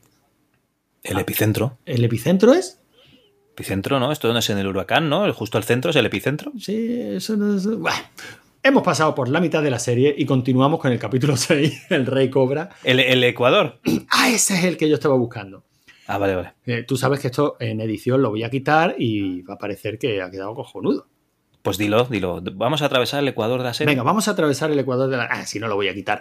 Capítulo 6. El Rey Cobra. Miguel ayuda a Johnny a escribir el mensaje de redes sociales perfecto. Chris busca sangre nueva mientras Daniel y Amanda intentan cerrar Cobra Kai. Oye, el Rey Cobra es el que tengo aquí colgado. No, no es esto. A mí me encanta porque ahora eh, Ali le ha contestado a la solicitud de amistad porque resulta que eh, Johnny va a la tienda de segunda mano a vender objetos y uno de los objetos es un portátil que le había comprado a él. Dice, si no funciona. Dice, ¿has probado a cargarlo? Y dice, pero si me dijiste que iba sin cables. Dice otro, sí, internet va sin cables y la batería igual no. Total, que el tío pues pone a cargar el portátil y por supuesto es que se le había acabado la batería, ¿vale? y eh, dice, hostia, no sé, no sé cuántos, que me gustaría mirar Facebook. No, no, pero es que tiré mi móvil. Dice, ¿sabes? Le dice Miguel, ¿sabes que lo puedes mirar en el ordenador, verdad? Eh, sí. S- claro, se nota ahí la, la tecnología, ¿no? Y Johnny que no, no, no, no son la misma cosa. Pues eh, ahí ve la página de Ali, le hace gracia ver todas sus fotos y tal, y hace todo lo que se tiene que hacer, ¿no? Cuando vas a, estás stalkeando, ¿no? Que, que llamo yo, que es acechando ahí a una persona que es darle me gusta a todas sus Todas sus fotos, sí. y bueno, Miguel ahí, no sé si en este capítulo. En este capítulo, Miguel ya va, va en la silla de ruedas todavía. Bueno, es que claro, como estamos salpicando mm, un poquito todas las historias, eh, hasta este punto, digamos que Miguel ya se despertó y está intentando pues volver a aprender a andar, ¿no? La verdad es que lo tiene complicado. Y la y la ayuda, es que es muy bueno, la ayuda que recibe de Johnny para que, para que va desde quemarle los pies Johnny, Johnny usa ese ordenador para buscar por internet cómo rehabilitar, mm, digamos, piernas por internet y usa todos los métodos que encuentra. Todos los métodos que encuentra. Tenemos a. Desde. es que Lo cuelga como un jamón. Lo cuelga como. Tenemos, mira, tenemos al fisioterapeuta que va a darle masajes a Miguel y tal para que intente recuperarse. Y tenemos a Johnny que eso, que le mete fuego a los cordones de los zapatos. Dice, si se ve los pies ardiendo, se moverá. Lo cuelga como un jamón. Le, le, le cuelga con una, con una caña de pescar una revista de tías en bola, no si una Playboy o algo así, para que Miguel intente levantarse para cogerla. Y, le dice, ¿sabes, sabes que tengo móvil, no? puedo ver cosas mejores en internet. Y dice, sí, sí, pero aquí mola más. en papel mola más porque huele a retro. La, verdad es que los intentos de Johnny para que Miguel se levante son, son cojonudos. De Mortadelo y Filemón, sí, sí. Sí, pero sin embargo afianza mucho toda la parte que molaba de la primera temporada, ¿no? Que son la relación de, de Miguel con Johnny. Y bueno, y por supuesto, vemos que tanto Miguel intenta ayudar a Johnny como realmente, o sea, como Johnny a Miguel, como que es realmente Miguel el que le enseña a Johnny cómo vivir en el siglo XXI, ¿no? sí, es su conexión con la vida real, Con la vida real. Y efectivamente, pues le dice, mira, no, le habrás dado me gusta a todas las fotos, ¿no? Y, y la respuesta de Johnny son lo mejor, no. Pero es que me gustaban todas. Dice, ¿qué le has escrito? Y a lo mejor le ha escrito como 18 páginas en un mensaje de Facebook y te vas a parecer desesperado. Joder, es que estoy desesperado. Está muy, está muy bien. Todos este, estos dos capitulillos así en los que se va viendo la relación de los dos está muy bien. En un momento dado, lo que hace Johnny es llevarse a Miguel a un concierto de rock. Oh, oh, qué bueno, tío. Ese, ese, capítulo está genial, ¿no? Porque ahí se ve que en un momento, cuando Johnny se, relaja, se está tomando una cerveza allí, cuando Miguel se relaja, se está tomando una cerveza con Johnny, en un momento dado Johnny le hace mirar el pie y ve que Miguel ha empezado a, pues a seguir el ritmo de la música con el pie, ¿no? Pero espera, espera, cuéntalo desde el principio. Eh, es un concierto de rock por la noche. El chaval, recordemos que no deja de ser un adolescente. ¿Vale? Entonces, eh, Johnny le dice una cosa al segurata y les deja pasar. Dice, ¿qué le has dicho? Nada, que te estás muriendo. claro, si no, ¿cómo le va a dejar? Miguel ¿Cómo le va a dejar pasar? El cuello torcido como la madre del rey. ¿Te acuerdas de, la madre del rey emérito? Lo, mira así desde la silla con el cuello torcido y dice, estoy muy mal. y luego, eh, cuando está en el concierto, saca unas birras, le acerca a unas chavalas, ¿no? Le da cerveza, empiezan a hacerse selfies ahí, ¡wey! y tal. Y en un momento determinado pasa lo que tú dices, ¿no? Que empieza a mover al ritmo de, lo, de la música, que es el cantante de los Twisted Sisters, el D. Snyder, ahí pegándose un conciertazo de puta madre, ¿no? Otro tío, otro tío que le tendrían que hacer una serie a este tío, ¿eh? O sea, a D. Snyder también da para, da para serie. Y, no, de puta madre, ¿no? Porque tú ya empiezas a alegrarte de que, de que al final han decidido que sí, ¿no? Que este chaval va a recuperar el, movimiento. Sí, claro, luego ya tenemos un par de, capítulos en los que vemos como Miguel poco a poco pues, va recuperando movilidad, ¿no? Eh, Miguel se ha encontrado con, con, Tori porque aunque tenemos muy abandonados a los chavales, eh, la cosa va así, ¿no? Hawk está cada día más gilipollas, aunque algún tiene algún flash de, de decir, coño, yo tan mala gente no soy. Hawk era el chaval este de la cresta, ¿no? Eh, bueno, a Hawk lo que le sabe mal es que eh, él se metió en Cobra Kai por la amistad, ¿no? Por tener un grupo, porque al final no deja de ser un tío que nadie lo quería sentado al lado en la hora del almuerzo, o sea, nadie lo quería. Y él con Cobra Kai tenía camaradería. ¿Vale? Y, además era el gallo del gallinero, ¿no? Porque era el, el, segundo, después de Miguel era el segundo. ¿Qué es lo que pasa? Que este John Chris, este solo cree en la fuerza, o sea, Mm, que tú hayas estado aquí pagando la cuota de Cobra Kai un año, a mí me da igual. Yo quiero un tío que pegue palizas. Y si es un tío que pega palizas sin preguntarme, pues mucho mejor. Es rollo, yo qué sé, skinhead, ¿sabes? En la película está American Story X, ¿no? Eh, mm. Tráeme aquí a, tíos que, me hagan caso y ya está. Y, y, este Hawk ve que todos los que eran sus amigos van desapareciendo a favor de hijos de la gran puta como el, chico oriental del que era novio Samantha en la primera temporada, ¿vale? Y, dice, están quitando a mis amigos de aquí y están trayendo hasta toda, hasta esta gentuza y encima son gentuza que me pueden pegar una paliza. Yo no lo veo, ¿eh? Sí, bueno, pero también eh, La verdad es que el personaje yo creo que está bien tratado. En el sentido que se le va viendo una cierta dualidad, no lo tiene muy claro, ¿no? No hemos contado la escena en la que eh, bueno, Samantha, mm, su reacción, eh, está ya con, con el trauma, ¿no? De, no puede llegar al instituto, le tiene auténtico pánico a Tori, no sabe por dónde. Pero sin embargo, ella eh, presiona a los Miyagi-Do para que se enfrenten a los Cobra Kai. Es decir, no podemos echar el culo atrás porque no podemos dejar que esta gente nos hundan, ¿no? Entonces, en un momento dado, eh, los Cobra Kai siguen atosigando a todos ellos y a uno de ellos van a buscarlo al trabajo en un laser tag, creo que, creo que está trabajando. Llaman a Samantha, Samantha dice, venga, vamos y nos enfrentamos a ellos, allí es territorio natural, no es el instituto. En esa pelea acaba como el Rosario de la Aurora. Eh, Samantha entra en pánico, no puede hacer absolutamente nada y Hawk le acaba partiendo el brazo a, a Dimitri. A Dimitri, ¿no? O sea, que la verdad bueno, es que pero es que la cosa antes de esto, ya bastante chungo. Es que antes de esto Cobra Kai les ha robado el dinero de la recaudación para la operación de Miguel. O sea, es que. Bueno, se lo han robado no sé- para dárselo a Miguel también, ¿no? Pero, Claro, no se lo han quedado, pero claro, ya lo han presentado diciendo, eh, nosotros somos tus colegas. Lo que pasa es que Miguel vuelve al instituto y ya se da cuenta por dónde van los tiros, ¿no? O sea, Miguel ya ve que los Cobra Kai están totalmente en manos de John Chris, que se han convertido en una panda de gilipollas, que Miyagi-Do, pues básicamente Daniel no está, Samantha no está, o sea que se han quedado totalmente deslavazados. A Cobra Kai está llegando lo peor de lo peor, o sea, los bullies estos que puteaban a Miguel y en, la primera temporada son los que han entrado ahora en, en Cobra Kai. Y son una panda de, de- de asesinos, vamos, que es lo que John Chris quiere, quiere alrededor, ¿no?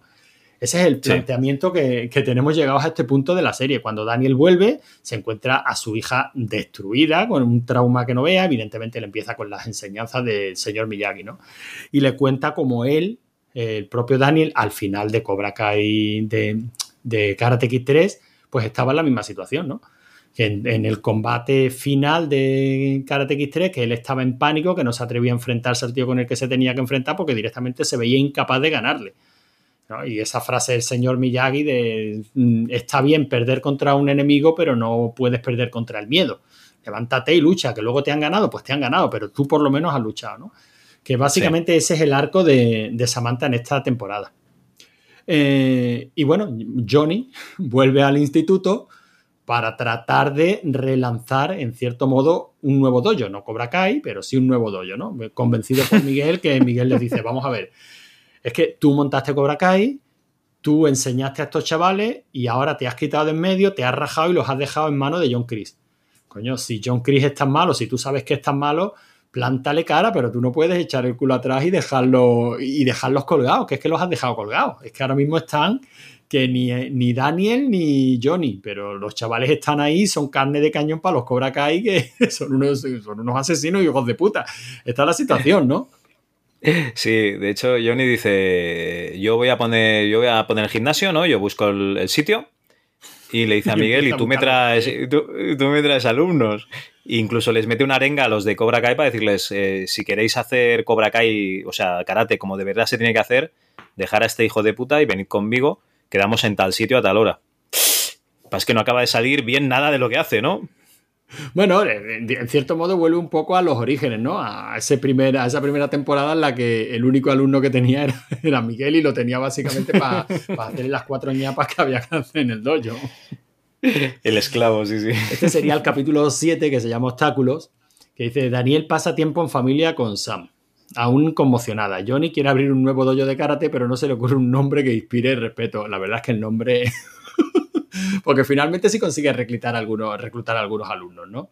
Son pocos. Está Miguel, que todavía tiene una cierta eh, limitaciones de movilidad en las piernas. Están un par de los de Miyagi-Do y están los Está más Miguel. del instituto. Que se mueve menos que Spinete en una cama de velcro, tío. Que sí, que está, que tiene muy poca movilidad. Y se, y se los lleva a entrenar al parque, claro, porque no puede pagar ningún local. Que coja un pobre señor que estaba en el parque y le dice, oye, pero ¿de verdad puedo venir aquí y entrenar con chicos y tal? Sí, sí, sí. ¿Y desde dónde? Sí, sí, mire, desde el césped, desde donde empieza hasta donde acaba. Y dice, ¿me puedo ya ir con mi familia, señor? Porque le estaba preguntando a un tío que había en un parque. En fin, las cosas de, las cosas de Johnny. Por el, por el camino ya por fin ha conseguido enviarle un mensaje a Ali. O sea que parece ser que ya la serie a estas alturas empieza a decir, no, Ali va a aparecer. Joder, cosa que llevamos esperando desde la primera temporada.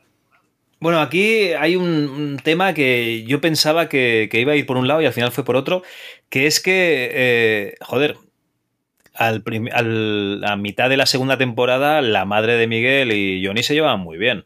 se llevaban muy, muy bien, ¿vale? Y al principio de esta tercera temporada se llevan fatal, ¿no? Porque, claro, la pobre mujer le han jodido la vida al hijo. O sea, la han dejado en una silla de ruedas para toda la vida, a lo mejor. Sí, pero no abundar en pero, eso. ¿eh? Pero el chaval se esfuerza, eh, el chaval, Johnny, me refiero al chaval, eh, hace todo lo que puede por, por, por, Miguel, lo trata como a un hijo y al final Miguel pues se mueve y pues esta, esta señora, ¿no? Esta chica, Carmen, pues se, se vuelve a sentir atraída físicamente por, por Johnny hasta el punto de que, de que ahí hay, hay, tema. Vamos, consuman eh, el acto las veces que haga falta y al día siguiente es cuando recibe ese mensaje de, de Ali, Johnny, y yo solo estaba pensando en, Johnny, no la cagues. Johnny, céntrate, tío. Va, por favor, no bebas más, Johnny. Céntrate. Pero qué bien, qué bien lo hace la serie, Javi. Porque eso lo estábamos pensando todos.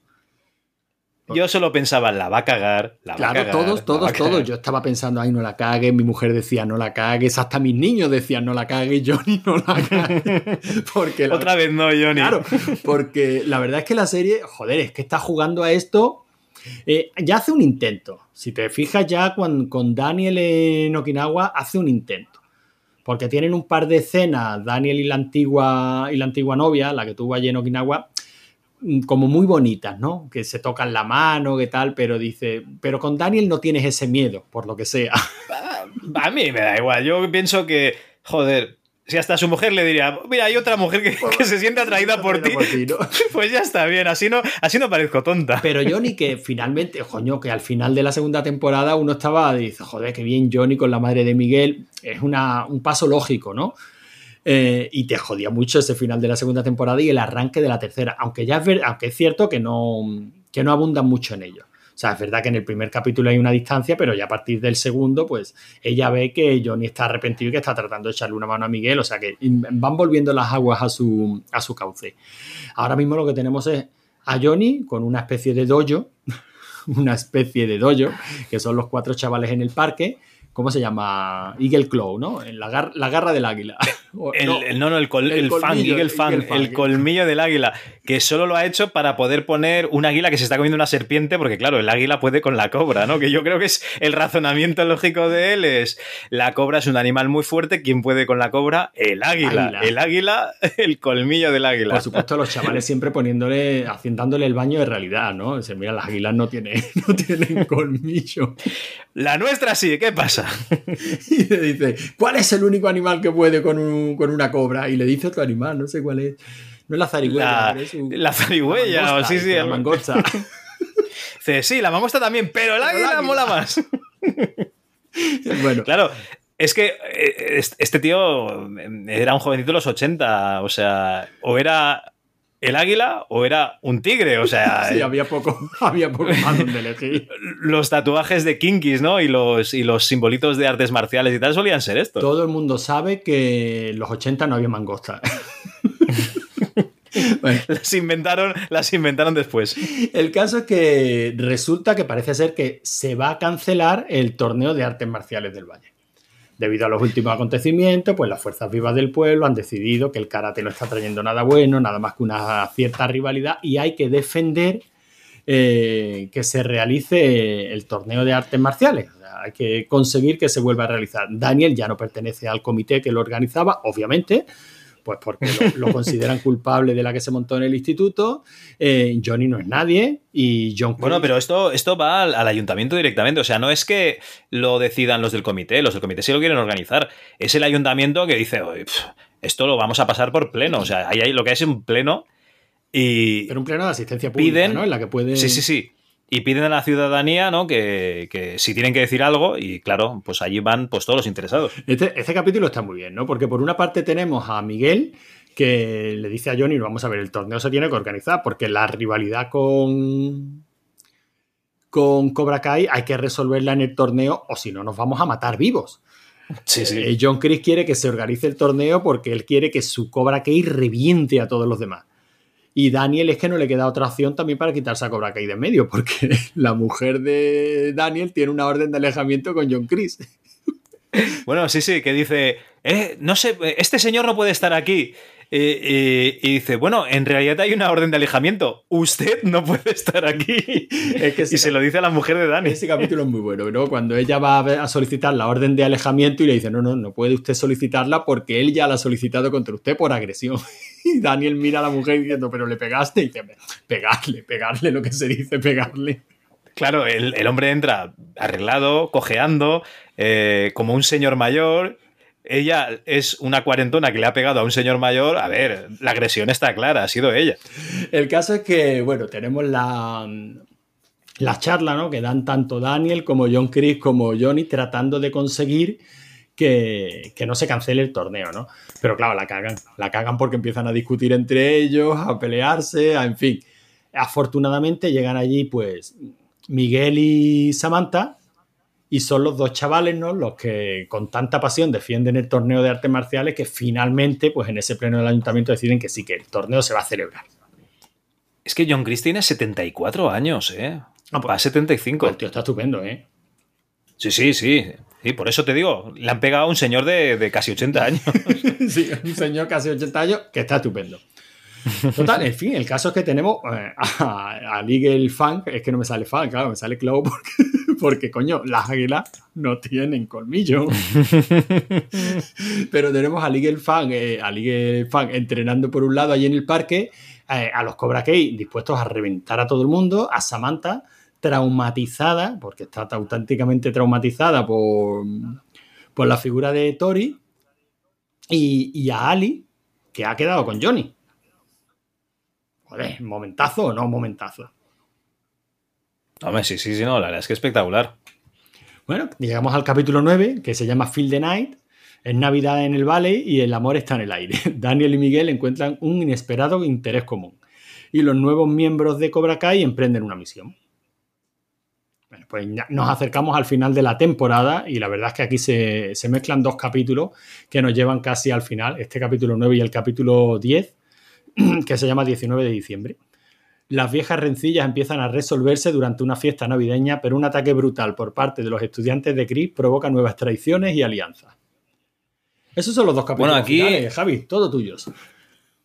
Bueno, aquí lo que ha pasado básicamente es que en Cobra Kai han ido sacando a todos los que eran débiles y han ido trayendo chusma, infecta, ¿no? Tori también eh, se añade, ¿no? A, a los Cobra Kai de nuevo porque básicamente John Chris le está pagando la manutención de la casa. eh, más que nada porque amenazó al casero con cortarle un dedo o otra cosa. otra cosa. Si no, sí le volvía a decir algo a la, a la chavala. Y, y les está encargando que sean muy bestias. Y ellos solos, que ya son adolescentes, que ya se sienten superiores porque, porque le pueden pegar una paliza a cualquiera, pues eh, empiezan a hacer cosas extrañas como ir a, a buscar una cobra a un zoo, ¿no? Eh, y además se enfrentan mm, en un enfrentamiento final, diríamos, ¿no? Al, a- al Miyagi-Do, les atacan en su casa y es un momento en el que Hawk, ¿no? Eh, tiene ese, ese girito que dice, joder, yo no le puedo estar aquí puteando a mis amigos. Dimitri es mi amigo de, de toda la vida. Te, te has ido al final, Javi, te has ido al final. Vale, vale, bueno, oye, yo estoy siguiendo el arco de los adolescentes. Hemos dicho que han ido a robar una cobra, ¿no? Para regalársela a Chris. En plan, Vale, para vale. que vea, mira lo que molamos, mira cómo, cómo somos los Cobra Kai, que vamos a robarte una cobra. Pero no dices quién hace efectiva eh, el robo de la cobra. El asqueroso, el puto niñato. El caso Eh. es que Robic, del que nos hemos olvidado prácticamente durante toda la temporada, no nosotros, que la temporada se olvida, se olvida un poquito de Robic, lo han dejado ahí en ese, en ese, ¿cómo se le llama? Reformatorio. Eh, Johnny pasó de él, ¿no? En ese reformatorio, bueno, realmente en ese reformatorio, ahora que lo dices, no es que se olvide, es que eh, es el pupas del reformatorio, ¿no? Porque hay unos matones que sistemáticamente, como defendió a un compañero, le, le maltratan y él, con las enseñanzas que tenía de Miyagi-Do, ¿vale? no podía solventar esta situación, ¿no? Porque él se tiene que dejar pegar antes de poder... defenderse, sí. antes de defenderse. Pero en un momento determinado dice, a tomar por culo, ¿no? Le, le va a ver John Chris varias veces y tal, y dice, a tomar por culo, yo aquí, eh, yo no soy la carne de cañón, yo aquí, yo aquí soy un fucker. Y total que, pues hace lo que tiene que hacer, empieza a pegar primero, se queda solo ahí pegando, Y, ya lo ves ahí convertido en, un Cobra Kai de, tomo y lomo. Mm, la verdad es que cuando sale del reformatorio, porque bueno, Daniel no iba muy desencaminado, la, si él se entregaba, pues la pena iba a ser bastante menor, ¿no? Se iba a tener en cuenta que, se, que se había arrepentido y que se había entregado. El caso es que cuando van a, a recibirlo a la salida del reformatorio, él pasa de ellos. Pasa tanto de Johnny como de, como de Daniel. Dice que no quiere saber absolutamente nada con ellos y acaba en Cobra Kai. O sea que y se, se convierte en un Cobra Kai de facto, ¿no? Está viviendo allí en el, en dojo. Bueno, todavía no es Cobra Kai hasta, yo creo que hasta que hace esa misión. Sí, cuando sale con los, con los chavales estos y acaban robando una cobra, se la acaban llevando a John Chris. El caso es que tenemos también a, a Robbie, que era una parte importante de la conclusión de la temporada, y lo tenemos también, digamos, de parte de, de los Cobra Kai, ¿no? Llega también el capítulo más chulo, que yo creo que es el de Ali. Joder, Ali llevamos tres temporadas esperándola, Javi. Ah, bueno, sí, sí, sí. Ali, espectacular. Llega allí, eh, sale mm, simpatiquísima, ¿no? Con su madre, que, se acaba de separar, y de suya aquí hay tema. La madre dice que qué va a hacer, dice no, que he quedado eh, hacer unas cositas y tal, unos recados. ¿Vale? Eh, queda con Johnny, van a un sitio donde iban de pequeños, ya sabéis que eso es muy peligroso, ¿vale? Quedar con una exnovia en un sitio al que ibais, pues se puede acabar muy mal. Y total, que acaban en ese parque de atracciones y, en la Noria, bueno, en diferentes sitios allí. Y se están tocando más de la cuenta. Yo creo que se están tocando mucho. Eh, están intimando. Este capítulo que se llama Field the Night y es el que yo creo que todos nos hubiera gustado que se llamara Johnny no la cagues. Sí, yo creo que sí, es eh, Johnny. el capítulo. Vigila. Johnny, no la cagues. Vigila lo que estás haciendo, Johnny. Sí, sí. Pero la verdad es que el capítulo está muy, muy bien, muy bien medido. Eh, termina muy bien, hace, hace, recordar los capítulos buenos de la, de la, segunda temporada. ¿Te acuerdas ese de la cena 4 en la que iban Daniel y la mujer y la madre de Miguel y Johnny? Sí, sí, que acaban hasta bailando, ¿no? ¿Era? Sí, sí. En el pues mexicano. Hace, recuperar ese tipo de, de capítulos y la verdad es que mola mucho. Porque es verdad que la serie juega con la idea de que eh, esto va a comportarse, esto va a ir en la línea de una película ochentera, Johnny la va a cagar y a pesar de. Joder, acaba de acostarse con la madre de Miguel. Parece que la relación va bien en pero seguro que la caga y seguro que se enrolla con Ali. Sin embargo, mm, el capítulo es realista al 100%. O sea, van al club de campo, ¿te acuerdas de ese club de campo en el que en la primera película Daniel le echaba los espaguetis? Le tiraron los espaguetis por encima mientras Johnny se partía el culo. Juegan con esa idea, porque Johnny llega vestido de, blanco, con un smoking blanco, y le pasa al lado... Como si fuese camarero. Y le pasa al lado un camarero cargado con espagueti, eh, que me vas a manchar, pero no le mancha. O sea, está continuamente llevándote a esa, a esa idea, ¿no? Se encuentran allí los cuatro porque Daniel ha ido al club de campo con, con su mujer y Ali tenía que ir, bueno, porque sus padres eran socios y tal, como se vio en la peli. Johnny llega, están allí hablando los cuatro, al final se acaban sentando juntas, las dos mujeres se llevan estupendamente, se empiezan a cachondearse de, los hombres. Digo que el capítulo es realista al 100%, ¿no? Sobre todo porque en esa cena se ve primero eso, que, que Ali y la mujer de Daniel se llevan estupendamente y que se lo han contado todo.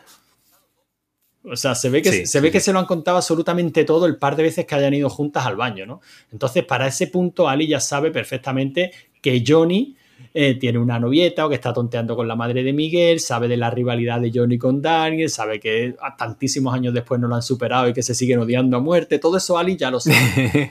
¿Y cómo los va llevando para que se den cuenta de, vamos a ver, por favor, que hace 30 años ya que, tenéis ya los huevos entre canos. Porque básicamente es el papel que hace Ali en la serie. decir, no, no, no. Y además les dice, ella es la que les tiene que decir si sois iguales. Claro, ella que los conoce a los dos. Íntimamente, eh, yo, no, yo no quería decirlo, pero bueno, ella que, los, que los conoce a los dos les hace ver que son iguales. Y, el cambio de actitud que estamos esperando desde el principio de la serie, por lo menos yo, yo sé que tú odias a Daniel, pero yo por lo menos quería que se llevaran bien desde el principio, se da en este capítulo. En el momento en el que se despiden y, ellos dos se despiden, ¿no? no sé, y le dice buenas noches o feliz Navidad o alguna historia así, ¿no? Y se despiden ya de buena los dos. Pero claro, mientras tanto estamos en ese enfrentamiento final que tú decías antes. Sí, no, eh, además es muy bueno porque se va en el coche robado de, de Dani. Es verdad.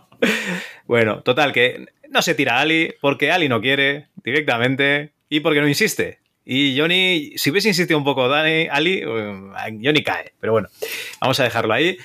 Y resulta que, estos hijos de puta de, los nuevos Cobra Kai, pues asaltan el Miyagi-Do cuando estaban ellos tan tranquilos, eh, juntándose lo que era Miyagi-Do con los excluidos de Cobra Kai. no, escucha, y claro, asaltan el Miyagi-Do. Asaltan la casa de Daniel. Ah, es verdad, es verdad, es verdad. directamente es la casa de Daniel, es verdad. de morada. Directo, bueno, la otra también era sí, de morada, pero bueno. Eh, entonces, resulta que asaltan la casa y se empiezan a pegar tollinas ahí, todos contra todos. Ya está muy bien. Además, vuelven a jugar al plano secuencia, ¿eh? Sí, sí, sí. Y, y Hawk ahí dice, joder. Y Hawk ya lo mismo sufrir cuando le parten el brazo a Dimitri. Dice, esto no está bien. Pero es que aquí, dice, le van a volver a, a, partir algo a algún chaval de estos que son amigos míos. Son amigos de verdad. No estos mierdas que me han puesto al lado, que lo único que hacen es que pegan a todo el mundo y ya está. Y, y ahí es cuando cambia y salva a Miguel y dice, bueno, ¿me has ayudado a pegarle una paliza a estos hijos de puta o qué? Y se enfrentan contra lo que sería el Cobra Kai de Chris. Estaría el Cobra Kai de Johnny más el miyagi de Daniel contra estos Cobra Kais de, de, John Chris. Yo creo que la cosa va así, ¿no? Claro, sí, sí. Es verdad que los chavales estaban reunidos porque ellos, por su parte, digamos que habían iniciado el camino que, que hemos visto que Ali termina, ¿no? Con los mayores. Ellos dicen, vamos a ver, por separados esto nos van a hinchar. Coño, tenemos intereses comunes, tenemos mm, maestros que comparten ciertas ideas. Coño, vamos a hablar nosotros y a ver si convencemos a nuestros sensei de que se pongan de acuerdo. O sea, por eso estaban todos juntos en casa de, de, Samantha, ¿no? Cuando llegan estos hijos de puta y se producen, pues eso, las peleas en paralelo, que por una parte Hawk, que empieza a pelear al lado de Dimitri, por otra parte, Miguel, que no tiene movilidad en las piernas, pero durante esta pelea, pues consigue milagrosamente la movilidad necesaria para darle una patada al hijo puta que tiene enfrente. Y por otra parte, por supuesto, Samantha, ¿no? Que se tiene que enfrentar a, a Tori. Y claro, ese enfrentamiento ya sí que es rollo Kill Bill, o sea, ya se van directamente a, al dojo en el que entrenaba Daniel con ella y aquella, la pelea está de putísima madre. Todas las peleas están muy bien, ¿eh? Este enfrentamiento final está de puta madre. Bueno, que no es el final. Sí, no, la verdad es que sí. Bueno, vale, no es el final que da la batalla geriátrica, tienes razón. Coño, geriátrica. bueno, total, que Daniel llega a su casa y se encuentra con que eso, que le, que le han allanado la casa y dice, me cago en la puta, esto no puede ser, y, y, se va corriendo. Y Johnny me parece que se encuentra a Miguel, ¿puede ser? Johnny se encuentra a Miguel, sí, sí porque Johnny también se, se entera de lo que ha pasado dice, este John Chris lo va a pagar ya de una vez por todas. Total, que llega al dojo, se encuentra John Chris, le dice, tío, te has pasado. Y empiezan, empiezan las tollinas. Empieza John Chris contra, contra Johnny Lawrence. Hay una, una pelea y en un momento determinado sale que estaba su hijo por allí y su hijo va a intervenir también. Entonces encontraremos que está, por un lado, John Chris y el niño este, el Rory, ¿no? ¿Se llama? Eh, Robbie. Robbie. Contra Johnny Lawrence, por, supuesto, Johnny Lawrence eh, puede con los dos y con lo que le echen por delante. bueno, puede regular, ¿eh? Bueno, puede, puede, hasta que el cabrón de John Gris hace una, una trampita. Y llega El Salvador, llega la luz, ¿no? Llega ese ángel de, de, luz. Venga ya, coño, está muy bien. Está muy bueno, vale, llega, la llegada de Daniel está muy bien. Cuando ya parece que le van a meter a Johnny hasta en el carnet de identidad, llega Dani y eh, le mete a, Chris lo que le tenían que meter. Sí, sí, sigue peleando. De todas maneras, ya te digo, te lo dije al principio de la, del capítulo, bueno, al principio del capítulo del programa, ¿no? Eh, joder, qué diferencia ver pelear a Johnny o ver pelear a Daniel, ¿eh? Sí, bueno, a ver. Es que a nivel actoral y a nivel de, artes marciales. Hay mucha, hay mucha diferencia. Pues, Johnny siguió un poco, ¿no? Haciendo películas de artes marciales y Dani, pues yo creo que ya ganó bastante dinero y se dedicó a otras se cosas. A otras cosas, sí, a vender coches.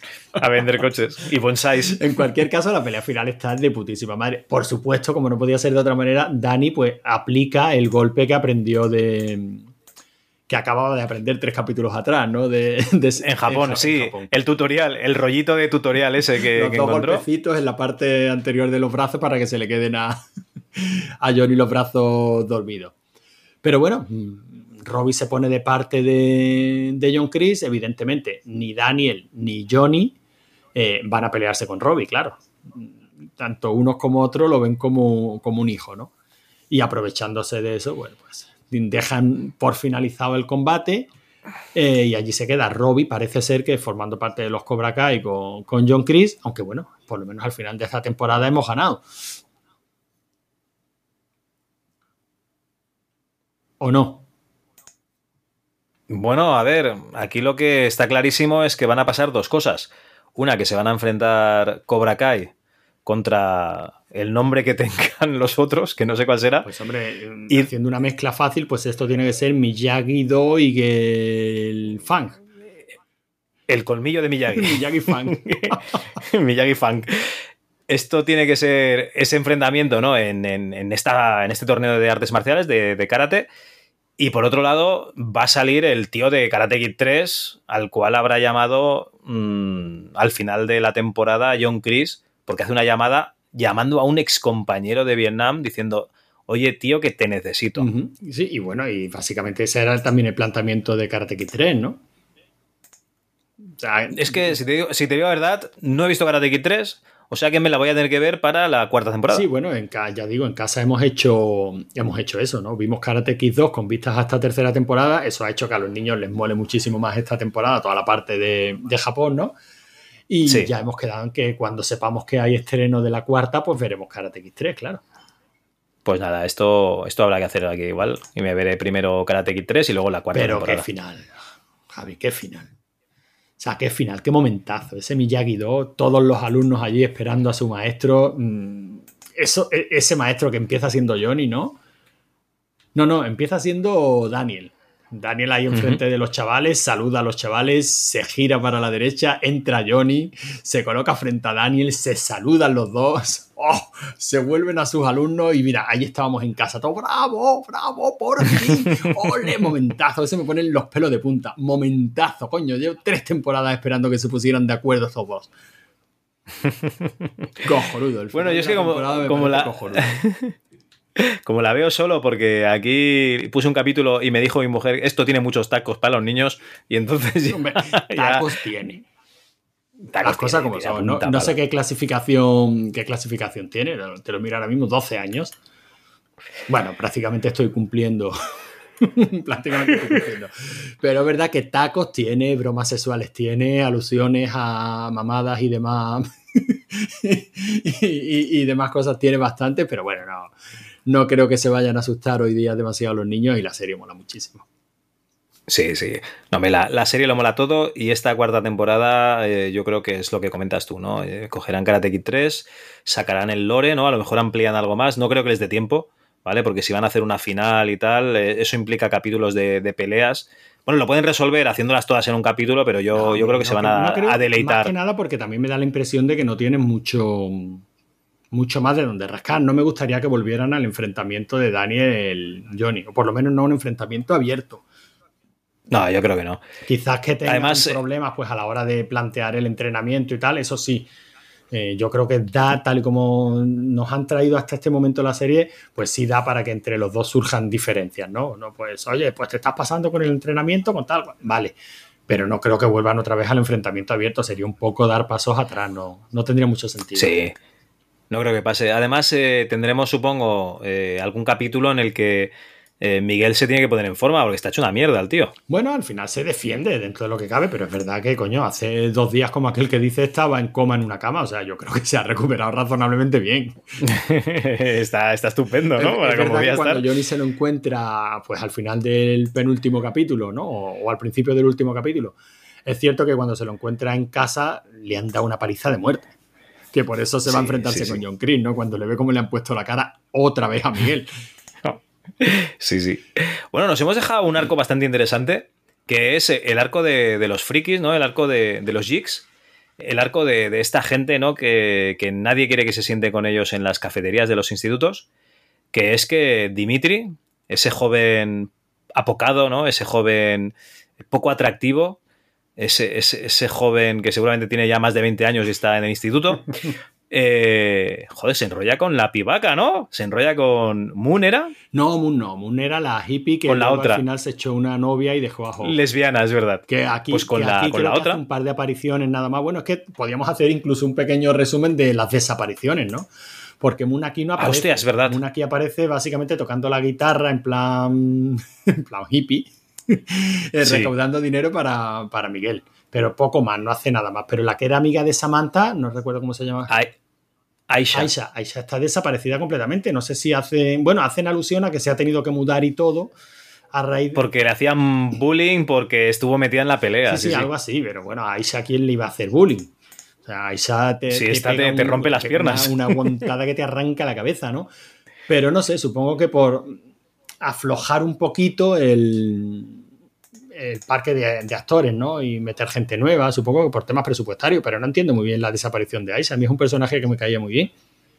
Sí, sí, la verdad es que caía de puta madre. No sé si la recuperarán para la cuarta, pero bueno, lo tienen fácil, ¿no? Están recuperando personajes de hace 30 años, bien pueden decir a Isa, bueno, pues finalmente hemos vuelto. Bah, no, tiene, no tienen que inventarse muchas más historias.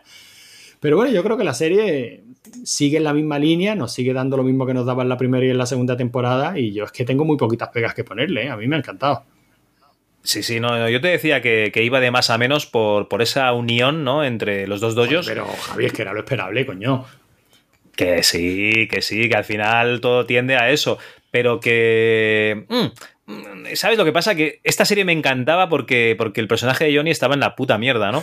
Y realmente eh, yo me sentí identificado ¿no? con ese tío alcohólico que, que tiene una vida de mierda, que, que todos son Ya problemas. quisieras tú tener eh, la forma física que tiene Johnny.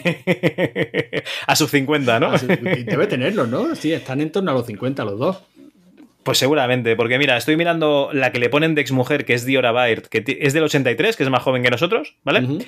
Y la ponen ahí de su exmujer, igual que la, que la chica esta, la. Joder, la que hace de Laruso. No me acuerdo nunca el nombre, Amanda, Amanda. que es Corny Hengler, Hengler, que esta salía en. ¿Cómo se llama esto? Ah, en Big Bang Theory, en algún capítulo.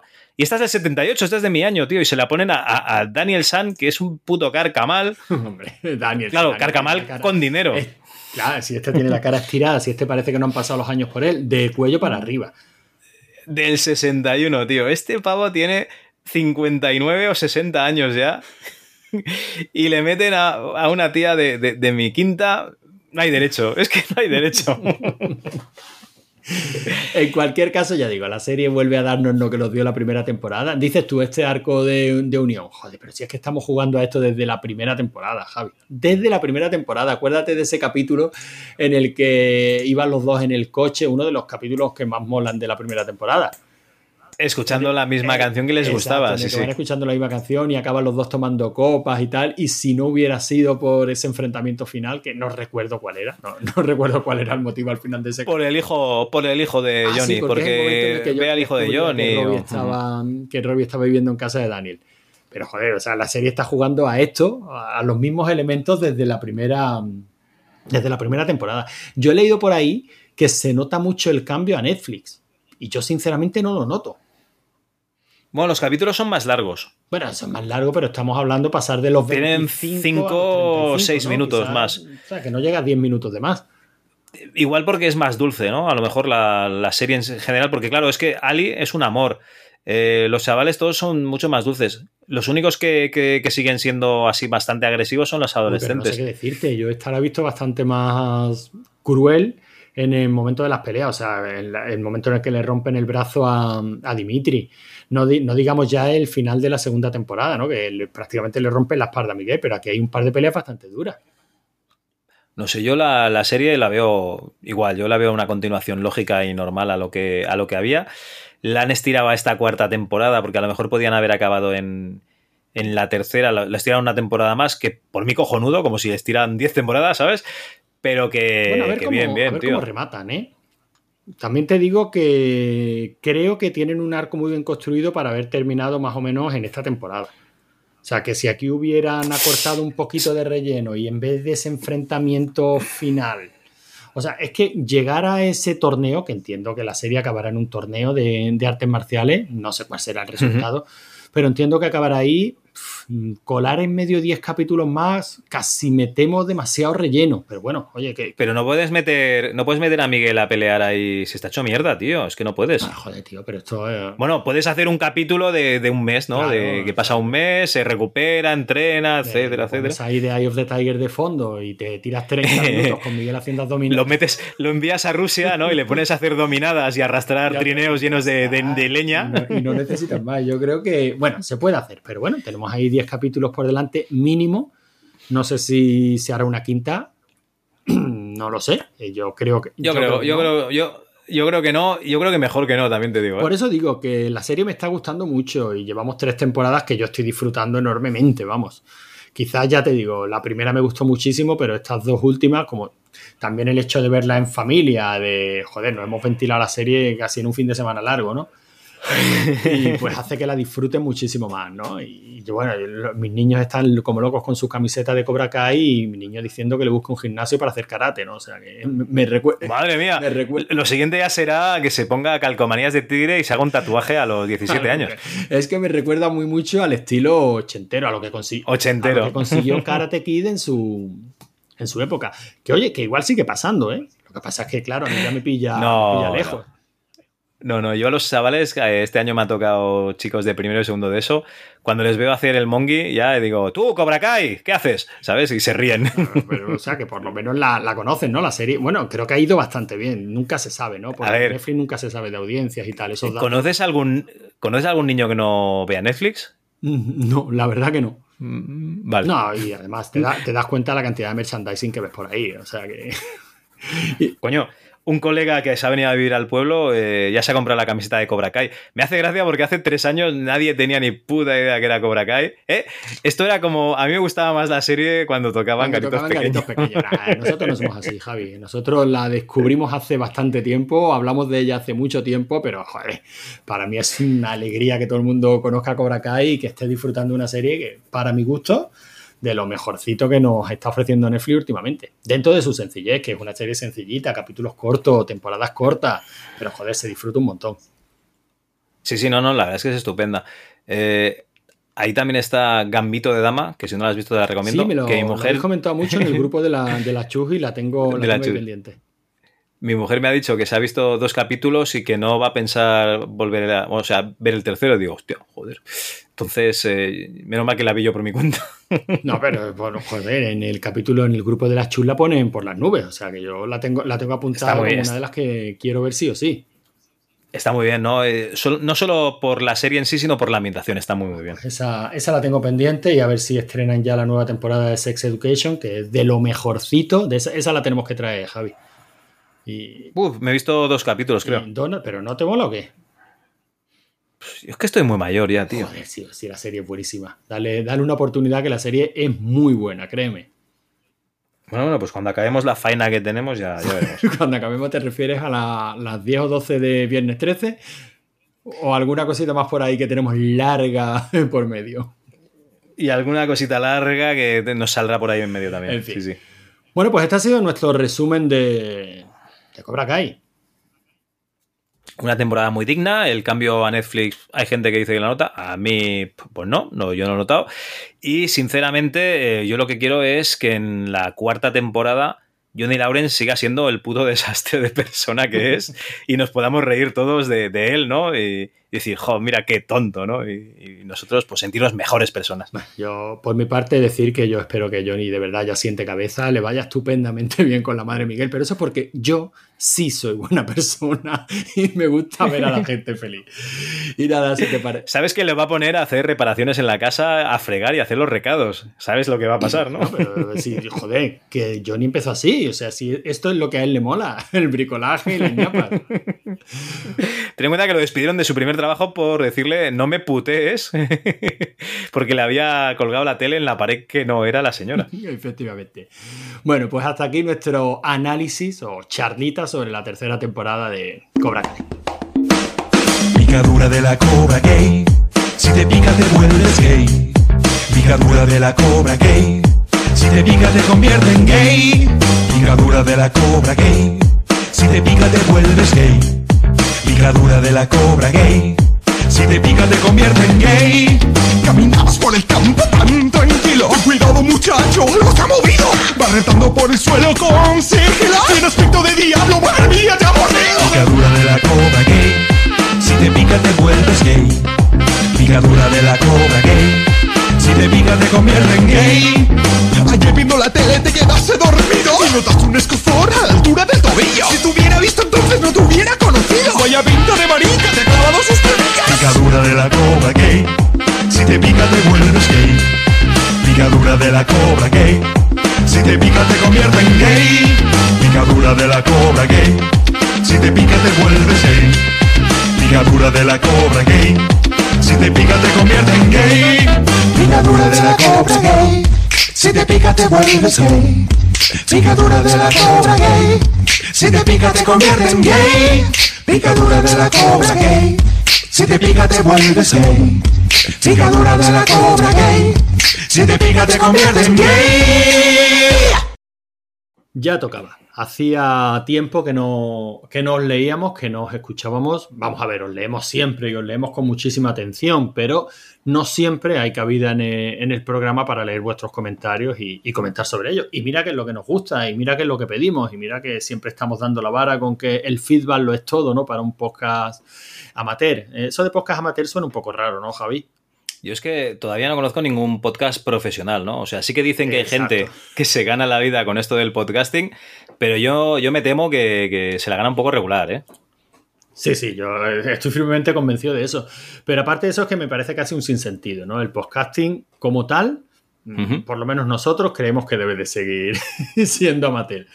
Así que bueno, vamos a leer ese pago, ¿no? Ese pago por nuestro trabajo que no es otra cosa que vuestros comentarios. Eh, hace mucho, así que me parece que tenemos que remontarnos hasta el rigor y criterio número 48. Madre mía. Que fue el que, el que le dedicamos a la Bob. Hace un año de esto, ¿eh? Ni tanto, Javi, no, no. Bueno, desde el año pasado, eso seguro. bueno, eso sí, coño, pero no digas hace un año que digo, leche, el tiempo vuela, pero no tanto. Pues sí, sí, este comentario, eh, estos comentarios van al programa que le dedicamos a, a la Bob, esta colección de la que seguimos hablando eh, que prácticamente se ha convertido en referente en el grupo de Telegram al que ya os invitamos a que os, os volváis a apuntar porque, o sea, miento, os volvemos a invitar a que os apuntéis porque la verdad está cada vez más animado tanto el torneo de, de máquinas recreativas como las charlas que allí se, se, dan y bueno, una de las cosas recurrentes de las que se habla es de esta colección, la, la Bob, que nos sigue dando alegrías. Hace poco le han incluido el, bueno, pues una buena selección de juegos de MS2. Ajá. Así que ya tenemos excusa para traernos a Nacho al MS2 Club también, Javi. Hombre, pues cuando tú digas. La verdad es que desde que hicisteis este programa yo he visto que en algunos foros retro se empieza a hablar de esta colección, o sea que no sé si le hemos hecho algún favor a Nacho o a lo mejor va a tener que currar más, pobre. No, bueno, la verdad es que curra, curra bastante, ¿eh? Bueno, nosotros le dedicamos el número 48 de Rigor y Criterio. Tuvimos una charlita, iba a decir una entrevista, pero aquello al final acabó siendo una, una charlita que. Bueno, yo, la, yo lo llamaría monólogo. O sea, si hay una persona que he visto hablar y te ha dejado a ti en segundo lugar que no podías casi ni, ni, ni meter cuña, o, o, eras tú que te dejabas, ¿eh? que tampoco lo sé. Ese Nacho, tela, ¿eh? Muy bien, muy bien. Pues mira, yo creo que mitad y mitad, Javi. Porque el tema me apasionaba, tenía muchísimas ganas de escuchar a este tío. Y, y, bueno, la verdad es que me dejaba meter poca baza, ¿eh? pero bueno, sí, sí, es que aquello fue apasionante. Nada más que la anécdota del torero y el ole toro. Madre mía, es verdad. pues no ha contestado ningún tuit el tío, ¿eh? No, no, no, no, la verdad es que no, no, no hemos tenido suerte con él. Eh, sí hemos tenido suerte con, otro, con otros personajes famosos que, a los cuales hemos presionado bastante por Twitter. Pero bueno, ya, ya llegaremos a eso. Eh, si te parece, empiezo yo leyendo lo, los comentarios de la página, Javi, y, y tú de iVoox o lo hacemos al revés. Como no, no, dale, dale caña a la iVoox. Bueno, pues eh, al iVoox entonces o a la página. Tú, tú, tú, tú iVoox, tú iVoox, ¿qué hay más? Venga, pues, pues arrancamos con esta, con esta colección. El primer comentario nos decía Miguel, no la conocía, se puede encontrar como listado de textos sin ROMs. Bueno, pues ya le, ya le contestamos diciendo que básicamente la colección se basaba en Emulation Station y que como tal Emulation Station pues hace su listado de juegos a base de archivos XML.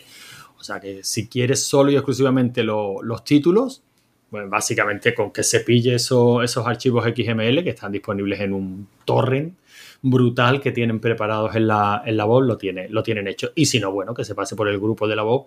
Y estoy seguro de que si le pide a, a Nacho los listados de texto, exclusivamente los listados, de hecho, creo incluso recordar que tenía compartido los archivos Excel que nos comentaba durante la, la entrevista en los que él hacía la selección de, de juegos, esta selección objetiva de los mejores juegos de cada máquina. O sea que, que estoy seguro que puede conseguir esa información sin ningún problema. Yo lo que creo que tenéis que hacer todos es mirar si está vuestro juego favorito, ese que solo conocéis vosotros. Y si no está, id a decírselo a Nacho, joder, que, que ya, es, ya, ya está bien, ¿eh? Ya está bien. Sí, sí, yo. es, es lo que toca. Mira, no está este, esta colección no vale un duro. Lo normal. También lo comentamos en la entrevista.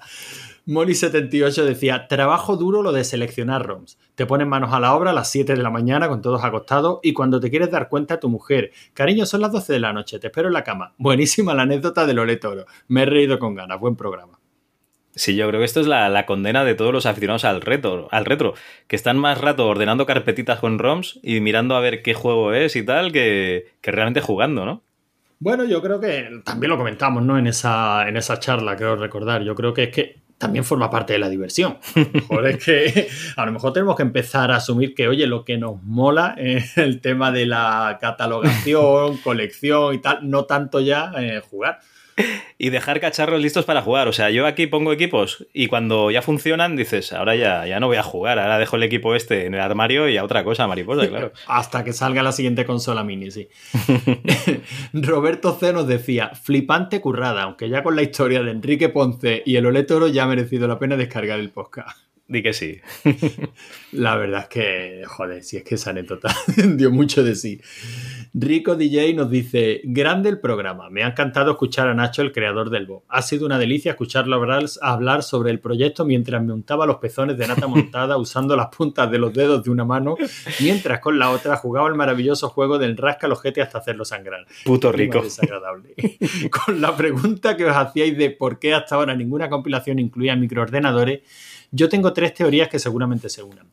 La primera, la mayoría de los que buscan material para la RASP y sucedáneos se han criado en una época consolera iniciada por la NES. Todo lo anterior no existe. La segunda es que como para jugar correctamente a los micros necesitas un teclado, volvemos a la teoría número uno, y que todo el mundo lo que tiene puesto es un mando para simular una consola o máquina arcade, no un ordenador. Y la tercera es lo que estuvisteis hablando. El que decida adentrarse en el mundo de los ordenadores de 8 bits se da cuenta de que cada juego tiene el control de su padre o su madre. No es algo tan universal como pasa con las consolas. Y configurar cada juego es un coñazo. Sumado a que tienes como 3.000 juegos más a tu disposición listos para arrancar y jugar. La pereza y el poco entusiasmo por una máquina feota y desconocida hace que abandones indagar más en esos sistemas. Yo me incluyo con Commodore 64. Vosotros sabéis las cornadas que me he pegado intentando estandarizar algún juego sin poder lograrlo, haciendo que lo excluyese por completo de mis cribas, aun sabiendo que tiene juegos buenos. Solo por los microordenadores ya configurados ya configurado merece muchísimo la pena esta colección Bob. Bueno, bonicos, me despido ya que al final me corréis a gorrazos. Un besito Ana a cada uno. Pues nada, un besito, Rico, un besito. Tienes razón, es que tienes razón. O sea, eh, una cosa que no es que sea mala, es que durante los 8 bits cada uno hacía el juego pues como le salía del nabo, ¿no? O sea, si tú te pones a hacer un juego para NES, tienes eh, cuatro botones y los, y los cuatro, las cuatro direcciones. Pero si te pones a hacer un juego para, para un microordenador, tienes ahí teclas a, a, punta pala. Entonces, pues eso, como cada uno lo hacía diferente, sí que, a ver, aquí en España estábamos acostumbrados, ¿no? Al OPQAOP, no sé, esos de Spectrum lo que, lo que digan. Yo, como tenía como 64, yo con el QuickShock ya tenía bastante. Pero sí que es verdad, ¿no? Que, que te pones a coger ROMs y, y a lo mejor hay controles un poco raros. Bueno, es normal, se estaban probando muchos sistemas, era tampoco hay que obviar el hecho de que, hombre, son máquinas en general, hablamos de los microordenadores de 8 bits, pues bastante más feas a nivel visual de lo que de lo que te podías encontrar, ¿no? O sea que, hombre, a ver, te pases. Mm, Bueno, eras más feota, gráficamente eras más, más durillo. Hombre, gráficamente sí, pero Claro, no estéticamente a mí me tira el teclado, tío. No estaba. No, bueno, el teclado sí, pero que aquí Rico tiene razón. Lo normal es que juguemos con un mando, con una Raspi conectada a la tele, con Claro. cualquier cacharrito conectado a la tele. Eh, yo estoy seguro, y además que creo que se lo dije a Nacho, que con esta colección mucha gente se ha decidido a meterle mano a estos microordenadores, por lo menos a probarlos. Y yo sigo defendiendo que hay juegos muy jugables todavía de 8 bits y, y muy divertidos a fecha de hoy, ¿no? Otros simplemente son, pues bueno, curiosidades de lo que es esto, esta arqueología videojuegos, ¿no? y nos apetece ver cómo, cómo se intentaba y cómo casi se conseguía, pues, probar casi todos los géneros en estas máquinas tan, tan arcaicas y tan limitadas, ¿no? Pero juegos como un Jetpack o un Ps, o un no sé, ese estilillo así de jugabilidades tan sencillas siguen siendo divertidos. Ahora, también es cierto que hay remake del Jetpack para la 360 y oye, con unos musicotes que no vamos a jugar a la versión de Spectrum. Bueno, no sé, es un, un debate que yo creo que no acabaría nunca. Claro, claro. Bueno, Chicha Retro nos decía, me ha salido una cuña de tiempo de culto podcast. Y, hombre, ahora son original, ¿no? Hombre, a ver, eh, Evox tiene que promocionar sus originals, que para eso les da 20 euros cada mes, joder. Como, como, como poco. Hombre, yo creo que una ración de bravas y una cerveza sí que se podrá beber Paco con, con Ángel. Espero. Hombre, yo, que, que menos merecérsela, se la merece. Hombre, merecérselas, por supuesto, eso y mucho más. Que luego Vale. paguen algo los de Evox, pues eso ya. Bueno, En fin, no, no entremos en ese jardín. Sí, es Vale. igual. Si ya me dijiste que si llegaba la carta de, de Originals dirías que no, pues ya está. Toma por culo. Vamos a quemar los barcos. Te lo he dicho, te lo he dicho siempre, Javi. Si llega la carta de Originals y tú te quieres ir, de verdad, vete y te montas tu propio podcast con Casinos y Furcia. Otra no vez. será la primera vez. Otra vez, ojo, que hemos eh, sembrado moda, ¿eh? Yo creo que hay mucha gente que se está haciendo su propio podcast con casino y putas. Pero sí, bueno, sí, sí, sí, sí, sí, cierto. y, y sin amigos. Y sin amigos. Continuemos. Alejandro Lee nos dice: Gracias por el programa. No sabía que había tanto trabajo detrás de estos pads de emulación. Me encanta escucharos la pasión que ponéis en los sistemas antiguos. Pues sí, la verdad es que mucho, mucho curro detrás de cualquiera de, esta- de estas recopilaciones que nos encontramos por ahí, Alejandro. Mucho curro y yo te digo, Alejandro, que seguro que hay un montón de gente que lo ha hecho, pero que a lo mejor se lo queda para, para él. En cambio, esto es un proyecto que, joder, que hay un montón de, de comunidad, ¿no? Que van mirando y van probando juegos, los van configurando, van saliendo nuevas versiones, las siguen configurando, prueban que funcionen todas las máquinas y esto es muy bonito, ¿no? Porque facilitan muchísimo. O sea, bajan la barrera de entrada a gente que no, que no tenía conocimientos o no tenía ganas. Es una iniciativa de puta madre. Nonoes nos dice, no conocía esta distribución para Raspberry, pero la probaré y gracias a Nacho, a los presentadores, un abrazo y que paséis unas magníficas fiestas. Bueno, pues las pasamos como pudimos, De momento estamos aquí, no, no, muchas gracias a ti. así que, así que no es poco. Daniel Neumann nos dice, bebo agua. Vale, vale. Hola, me hace gracia la entrevista porque yo hice mi colección de ron de forma similar. Me bajé un ron set completo de mami y estuve dos o tres meses probando uno por uno para separar el grano de paja. Y sobre todo quitando todo aquello que no pudiera jugarse con lo que tenemos a mano en el PC. Intentando quedarme con las vacas sagradas, pero también con aquello que fuera bueno pero desconocido. En total quedaron 593 juegos, que son muchos pero manejables. En consola empecé por lo más famoso y conocido y poco a poco he ido añadiendo todo lo que fuera interesante pero menos conocido. Total, quedaron 293 en Super Nintendo, que fue la que más, y 129 en Master System, que fue la que menos. Al principio solo cogía la mejor versión de cada juego, pero luego pensé que era interesante ver cómo se adaptaba el mismo juego a cada máquina, como por ejemplo el Art of Fighting. En el caso de las versiones regionales, la prioridad era española, europea, americana y japonesa con traducción, si no había ninguna otra y el título lo merecía. Si en algún caso alguna versión estaba capada o era claramente menor, como el Enduro Racer de Master System, que solo tiene la mitad de las fases de la japonesa, entonces ponían la versión más capaz. Las capturas de los sistemas domésticos las hice a mano, una a una, pantalla de título y un screenshot. Y Ah, pensaba la- que las había dibujado a mano, ¿eh? Porque como Dani es dibujante, digo, las ha dibujado. Él es capaz perfectamente, vamos. Y esto es la colección que uso desde hace años. Difícil que falte algo que alguien recuerde y muchos títulos más para sorprenderse rebuscando. En su momento no puse nada de micros de 8 bits por el tema de los mapeos. Me ha sorprendido saber que Maese 3 ha hecho el de Amstrad para RetroArch. Y tengo una pregunta para él. Ese sistema se llevaba mal con los launchers porque requería buscar a mano el archivo ejecutable en cada disco porque siempre era distinto. Pero veo que en RetroArch se ejecuta directa y limpiamente. ¿Cómo se obra esa magia? Me muero por saberlo, pero muy despacio, así que no tengáis prisa. Hostia, ahora me entero que tu hermano ha hecho el core de Amstrad para RetroArch, tío. No, así, ese fue David Skywalker. Eh, a mi hermano le hablas de Amstrad y posiblemente le dé una urticaria que se quiera morir. Pero bueno, le trasladamos tu pregunta a Sky. Seguramente. Mira, lo más fácil que tienes, Dani, es que lo, lo persigas una de estas, de estas emisiones en directo que hace por Twitch. Un, un Viernes por la tarde. viernes por la tarde y directamente le preguntes y seguramente se, se enrolle y además teniendo el streaming. eh, Yo, que- igual que- se la saca, se la saca ahí delante. La, bueno, ya sabes, la- la- el la listado. El, el listado y te explica cómo se hace. Bueno, y esto es lo que entró por el capítulo por, iVoox de este capítulo 48, Javi. Bueno, pues en la página web parece ser que también teníamos un comentario con este gran sistema que es Discus. Y es que la ERTES nos dice, muy bueno el podcast y gran trabajo el de Nacho con la bobcera. Yo solo, perdón, yo soy solo un poco más joven que él, así que me siento identificado con casi todo lo que cuenta. Aunque a mí no me robaron el ore toro. Bueno, es que eso a poca gente espero que le haya pasado. De acuerdo también en lo que comentáis del tamaño de los ROM sets y que te vuelves loco para saber a qué jugar. Para evitar eso tenemos el torneo de arcades de la Chus, ahí la ERTES, tirando para casa. que espero que le hayáis invitado a participar. Necesitamos más gente que juegue. Lo mismo con el tema de los continúes infinitos que nos permite la emulación. Yo tampoco los uso nunca porque entonces no juegas, te limitas a pulsar botones sin ganas. Cuando juego imagino que solo tengo 100 pesetas, idea que le copié a C-Culture de reto entre amigos. Y una vez acabadas ya no juego más hasta la siguiente sesión. Sabiendo que no hay más de cuatro partidas juegas mucho más concentrado. Eso sí es revivir la época y no jugar en la máquina original con CRT. Uy, la ERTES, duras declaraciones, la verdad.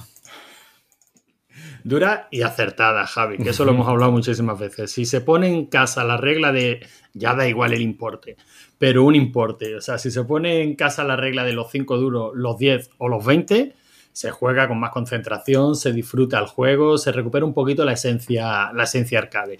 Eso de continuos infinitos es reventar los juegos. Bueno, eso de continuos infinitos, yo solo lo hago cuando quiero ver el final del juego y sé que voy a ser mm, incapaz, ¿no? O sea, no, no me veo capaz. Entonces sí que algunas veces lo he hecho simplemente por curiosidad, ¿eh? Para ver cómo, cómo seguía el juego. Y seguro que tú también lo has hecho. El que Sí, está escuchando y Antonio. Hombre, seguro, pero que ya digo que yo lo- lo- los estoy disfrutando realmente desde que nos marcamos ese, ese límite. Bueno, y después del 48, pues si te parece pasamos al 49. Sorprende, espero que esto no sorprenda a nadie, ¿no? El que era viaje al centro de, de la Tierra. Ahora lo vamos a hacer al revés, Javi. Ahora Vale, ahora yo leo el de la página web y tú lees el de iVoox, ¿no?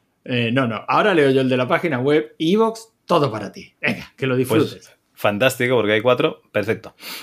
Yusai nos dice: Richard Chamberlain, si Maese estuviese por aquí. Supongo que salió Richard Chamberlain en las películas de aventuras, ¿no? De, de las mías del Rey Salomón y tal. El pájaro espino. Sí, hombre. ¿Me quiere sonar?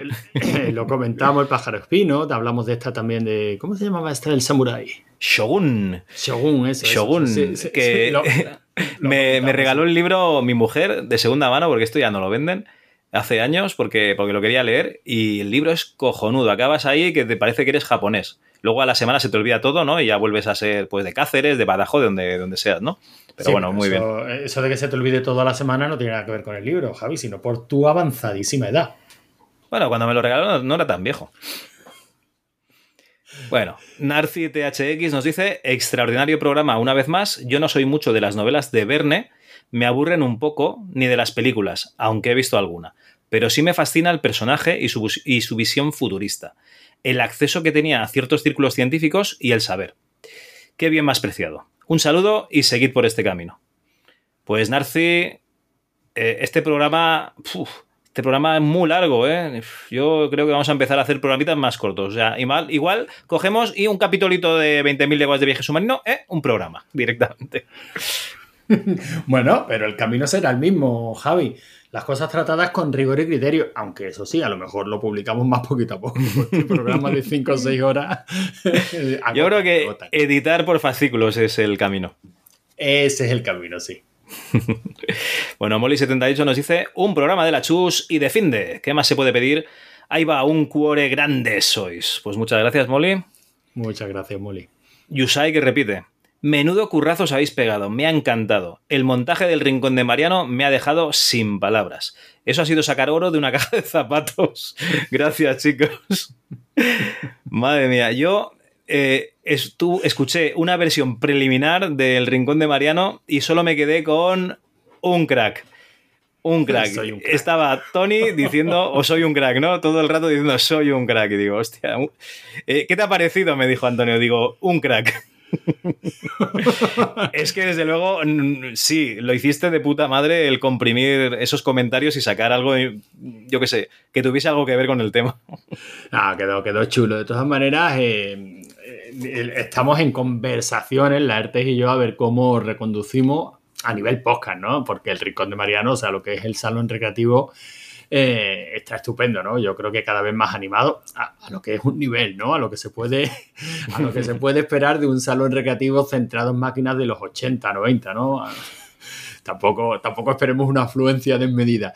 Pero, pero está bastante animadito y, queremos ver a ver cómo hacemos el rincón de Mariano pues en formato podcast, ¿no? Comentar los jueguecillos y tal. Aún así, eh, tal y como este montaje, todavía tienen que, aparecer dos o tres más, ¿no? Porque estuve presionándole un poquito a Tony eh, para que nos mandara un- unos audios que nos sirvieran de contrapunto a las opiniones de, de los demás. Y, y el Sí, sí, no, o sea, básicamente que la gente diga, me ha encantado este arcade y tal, y Tony, esto es una puta mierda, esto es una puta esto mierda". Taito lo hacía con la punta del pijo y no estos mierdas de Data East o alguna cosa así, Así, ¿no? así. Y Vale. se, ha, se ha enrollado y me ha, me ha enviado también un audio, así que prometo, por lo menos, como mínimo, un par de capitulillos más del Rincón de Mariano en esta línea.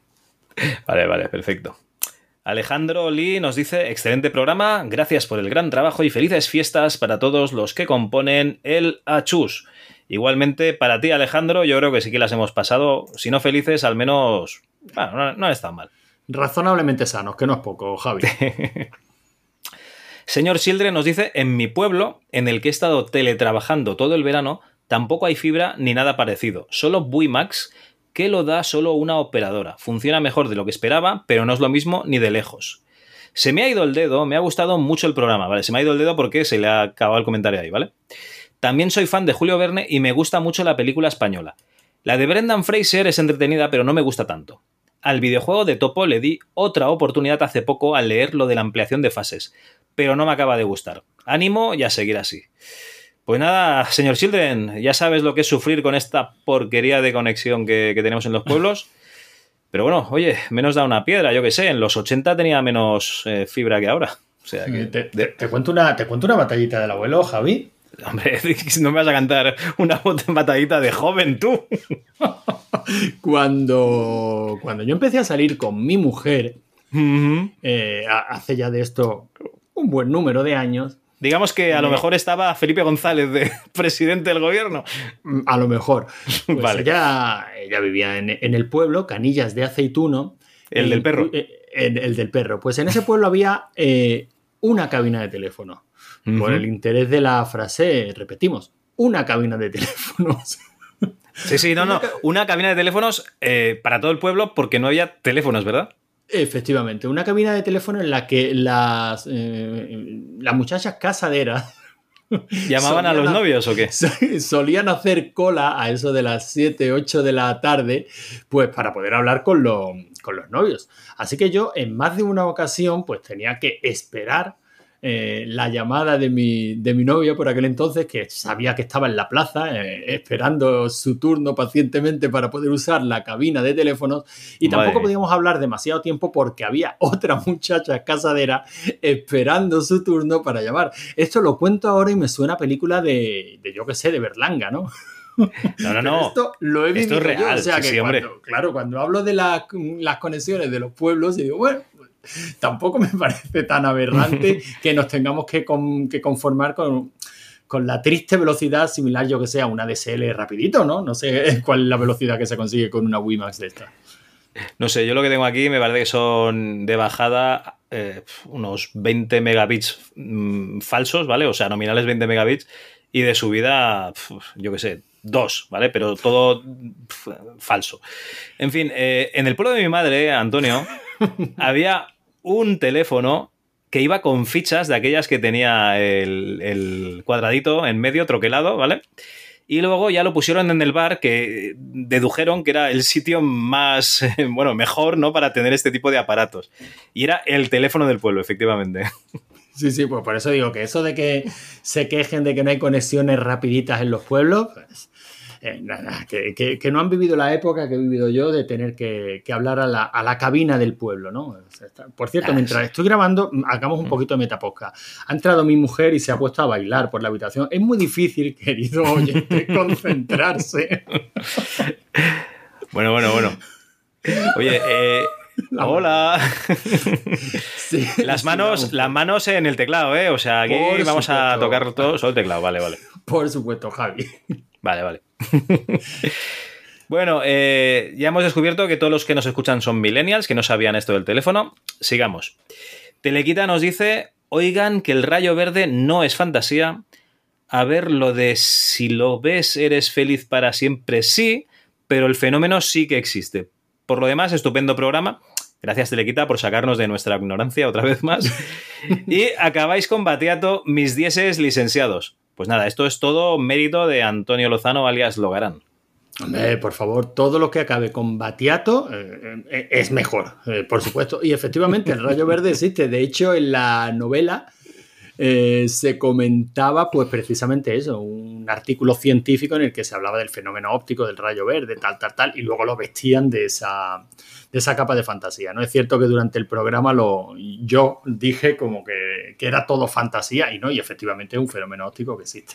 Pero es un rayo verde como un rayo de Bueno, de la aurora boreal que se ve verde. Bueno, es eh, la refracción de la luz hace que los últimos rayos del sol, pues por la, eso, la refracción de la luz y la, y la inclinación con respecto al horizonte y tal, pues hace que se, pues sí, que se vea un... No te compliques, es un fenómeno físico, di, es un fenómeno físico, a tomar por Pues, culo. que lo no, explique es un que- físico. Es que cuando Telequita lo, lo comentó, digo, ah, coño, pues es verdad. Y me puse a buscarlo y efectivamente se pueden encontrar por internet, ¿no? Incluso un unas cuantas fotografías de, de ese rayo verde. Ah, vale, vale, perfecto. Pues bueno, ya, ya estaría aquí. No sé si en la página web hay algún comentario más. Pues sí, sorprendentemente, en la página web, ese maravilloso sistema que es Discus, eh, la ERTES, que parece que es el único que conoce este maravilloso sistema que es Discus, No, es que la ERTES ya dijo que no quiere entrar en Evox y por eso comenta por ahí. o sea, que es un tío con criterio, ¿no? Y huye de la ponzoña digital que es Evox. Me parece Sí. El único problema es que Discus es otra ponzoña. Bueno, pues la ERTES, a ver si, a ver si vamos a hacer unos viejos cascarrabias, Javi, y nada nos parece bien. Sí, sí, sí, sí, pero, pero yo es que ni lo dudo, yo estoy seguro. La ERTE nos decía de- del programa de Viaje al Centro de la Tierra. Menudo podcast que os habéis currado. Cualquiera de nuestra edad habrá leído alguna que otra novela de Verne. Creo que no lo habéis comentado, pero yo las conocí principalmente por una colección de novelas en formato TV o novela gráfica, como se dice ahora, que editó Bruguera, y de la que todavía conservo unos cuantos volúmenes. Me suena esa edición. Sí, ¿no es esa que tenía como las caras de los protagonistas en el lomo? Eh, sí, sí, efectivamente. Eh, Yo se creo llamaba- que, que miraba los dibujos. Y, y ya. Se llamaba leer. famosas novelas y creo que hizo mucho por acercar la literatura a los niños de aquella época, finales de los 70, principios de los 80. Muy buena la nueva sección El Rincón de Mariano. Me he descojonado escuchándola. Os animo a todos a que participéis en el torneo y mandéis vuestros audios para que se, porque se pase un buen rato jugando a aquellos arcades y contrastándolos con nuestros recuerdos. Y encima es bueno para los reflejos de personas mayores como nosotros. Y no hagáis caso a lo que dicen. Si he ganado en varias semanas es porque he tenido suerte y ha habido poca participación. Ahora que parece que se va animando más gente, las, las tornas están cambiando. Bueno, sí están cambiando. Te está pegando unas palizas, Diego. Vamos, que no, que no levantas cabeza, la ERTE, ya no levantas cabeza, fíjate lo que te digo. No lo piques, hombre, no lo piques. Bueno. Por aquí hasta viaje al centro de la Tierra. Luego, si te parece, Javi, seguimos. Creo que en la web, o, o por lo menos yo no he encontrado ninguno más, no hay, ni más, no hay más comentarios. Seguramente. Así, así que ahora pasaríamos a el Dogma 20, el Santo Grial. Bueno, aquí, aquí tenemos un problema, que es que pedimos unos comentarios diciendo penca para que David Skywalker, eh, pues eso, liberase unas canciones que grabó de, de jovencillo, de adolescente, con unos amigotes suyos en un garaje. Y, y nada, nos dijo, bueno, pues si llegamos a 20 pencas, 20 comentarios con la palabra penca, eh, lo liberaré, ¿vale? Lo publicaré. Y se ha acojonado, se ha acojonado porque, claro, hemos llegado. Hay Por 28, creo. Y, y claro, no quiere. Ahora dice que no, que dijo 200. Eh, a ver, David, que no, que dijiste 20. Que eres un cobarde. ¿Pero en serio ha dicho 200? Ahora sí, en el grupo de Telegram dijo, "Eh, que dije 20, que 200. Bueno, en el grupo de. Lo que hace es el sueco, se hace el sueco. Cada vez que le preguntas por este tema, eh, yo creo que lo que pasa es que antes de hablar de esas canciones, las tenía en el recuerdo y después las escuchó y dijo, hostia puta, ¿cómo voy a publicar esto? ¿Vale? Yo creo que es eso. Por cierto, Dogma 20, eh, vamos a hacer un poco de números, ¿eh? 56 eh, minutos 42 segundos, edición 0, ¿vale? Rato de preparación 0, 152 escuchas, No me hunda, Javi. aproximadamente lo mismo que los especiales de 6 horas y media de Pesadilla en Elm Street y de 5 horas de Viaje al centro de la Tierra. Edición a tope, prepararse un montón de material, eh, en fin. Que no tenéis criterio, ni, ni- ni rigor, ni vergüenza, De, hombre. ta- de todas maneras, Javi, hagamos un poquito de metapodcast como tanto nos gusta y digamos que estas son las escuchas de de Evox. Sí, sí, hombre, no, luego hay más, luego hay más, pero que las de Evox, que es, y digamos... lo que es milagroso es que sigan habiendo escuchas en Evox. Con lo que rajamos de Evox, que no solemos poner el enlace a Evox, sino al de la, sino al de la página web. Y en nuestro Claro. grupo de Telegram le, le invitamos a la gente a que huya de Evox, a que directamente se suscriban al feed de la página. Bueno, a ver, no, no, no invitamos a nada. O sea, la gente dice qué podcatcher puede utilizar y hay gente que dice que usa Evox. Y nosotros recomendamos Podcast Addict. buenos como Podcast Addict y, y, y alguno en esa línea, sí. Bueno, Bueno, aún bueno. así, aquí había algún comentario salvable. Aparte, entre mucho penca, penca, penca, penca, penca, Ajá. nos decía Molly78, dioses de la chus, os pedí un dogma y me lo habéis concedido. Ahora solo me queda rezar porque el gran David abra su corazón y de paso su colección de temazos y nos deleite con semejante música celestial. Bueno, por si dice que no, penca. Jejeje. El dogma ha estado molón. Se echan de menos los perros del hogarán. No son míos. Por cierto, mis suegros tienen un perro pequeñajo que tenía la simpática costumbre de correr tras los runners y morderle los cordones de la zapatilla. Imaginad las ganas de esto de hacerles un Dead Space. Un saludo, chicos. Pues muy bien, muy bien. La verdad es que muy bien ahí por tu perro. Bueno, por el, perdón, por el perro de, de tu suegro. Itsuki nos decía, no suelo comentar, pero la ocasión lo merece. Surge en mí la duda de si penca o penca, eh, con C o con K. Pero ¿qué más da? Lo importante es que David nos deleite con esos temazos. Además, ya que estamos, buscabais una crítica constructiva con la que mejorar y diría que una de las cosas que cortan el ritmo son cuando os ponéis a leer el listado, ya sea de curiosidades de un juego, de características de un programa o de juegos X de un género. Cierto que en ocasiones, no seguramente, que- en ocasiones Seguramente. Seguramente Sobra un no aquí. que-. Sí, sobra un no. No quede más remedio, pero cuando los juegos surgen de forma natural, o al menos hacéis que así lo parezca, se entremezclan con anécdotas varias que le dan mucha riqueza. En el caso del MS2 Club, seguramente resulta difícil hacerlo de otra forma, pero creo que sería más recomendable enfocar el tema de programas desde el punto de vista del uso y no de las características. Dicho esto, dicho esto, haced lo que queráis. Llegué aquí porque echaba de menos vuestro toque en fase bonus y me quedaré mientras sigáis dando rienda suelta a vuestras inquietudes. Pues muchas gracias, Itsuki. La verdad es que eh, no sé si estás en el grupo de Telegram y por eso allí sí que pedimos feedback, ¿no? Eh, de los programas. Y, y, pues, no, si te digo la verdad, tampoco me he dado cuenta yo de cuando leemos características de un juego, porque sí que a veces decimos especificaciones, pues necesita un 386 o un 486 con tantos megas, pero es un momentito, o sea, tampoco no. No sé si se refiere a eso.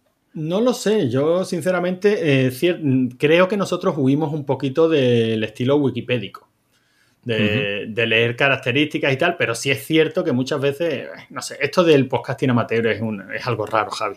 Si es que no sabemos, no, no, no nos han enseñado, no somos periodistas. Claro, yo, si hubiese hecho la carrera de no- podcaster, pero Claro, no tenía dinero. No, pero yo hablo por mí, muchas veces nos da la impresión de que decimos, coño, mm, tengo que contar algo más, habría que contar una serie de datos, ¿no? Yo hablo por mí, ¿no? Muchas veces, no sé, el último, por ejemplo, el programa de mm, Pesadilla en Elm Street, pues hemos comentado muchos datos de las películas, ¿no? Y nos preparamos un dossier así y tal, pero sinceramente es porque nos apetece hacerlo. Yo creo que son los datos que nos, escuchar- no- nos gustaría escuchar. Pero bueno, Bueno, voy a abrir. No, no, voy a abrir mi corazón yo también. Yo cuando escucho un podcast, eh, que no hago yo, mm, quiero o pasármelo bien o aprender cosas y si es posible las dos cosas. O sea, aprender alguna cosa mientras me lo paso bien. Entonces, eh, por ejemplo, si es un podcast de cine y están hablando de, anécdotas de la película, aunque sean anécdotas eh, documentadas de- del IMDB, de- del trivia, ¿vale? De lo que sea. ningún problema porque seguramente yo no me habré matado a, a, a, buscarlas, con lo cual me interesa. Y además me suele interesar pues las anécdotas que tenga a nivel personal pues alguien con, con esa película. Pues yo qué sé, como yo, ¿no? Que fui al cine a ver Pese Elm Street 5 y había perdido las mil pelas para la entrada.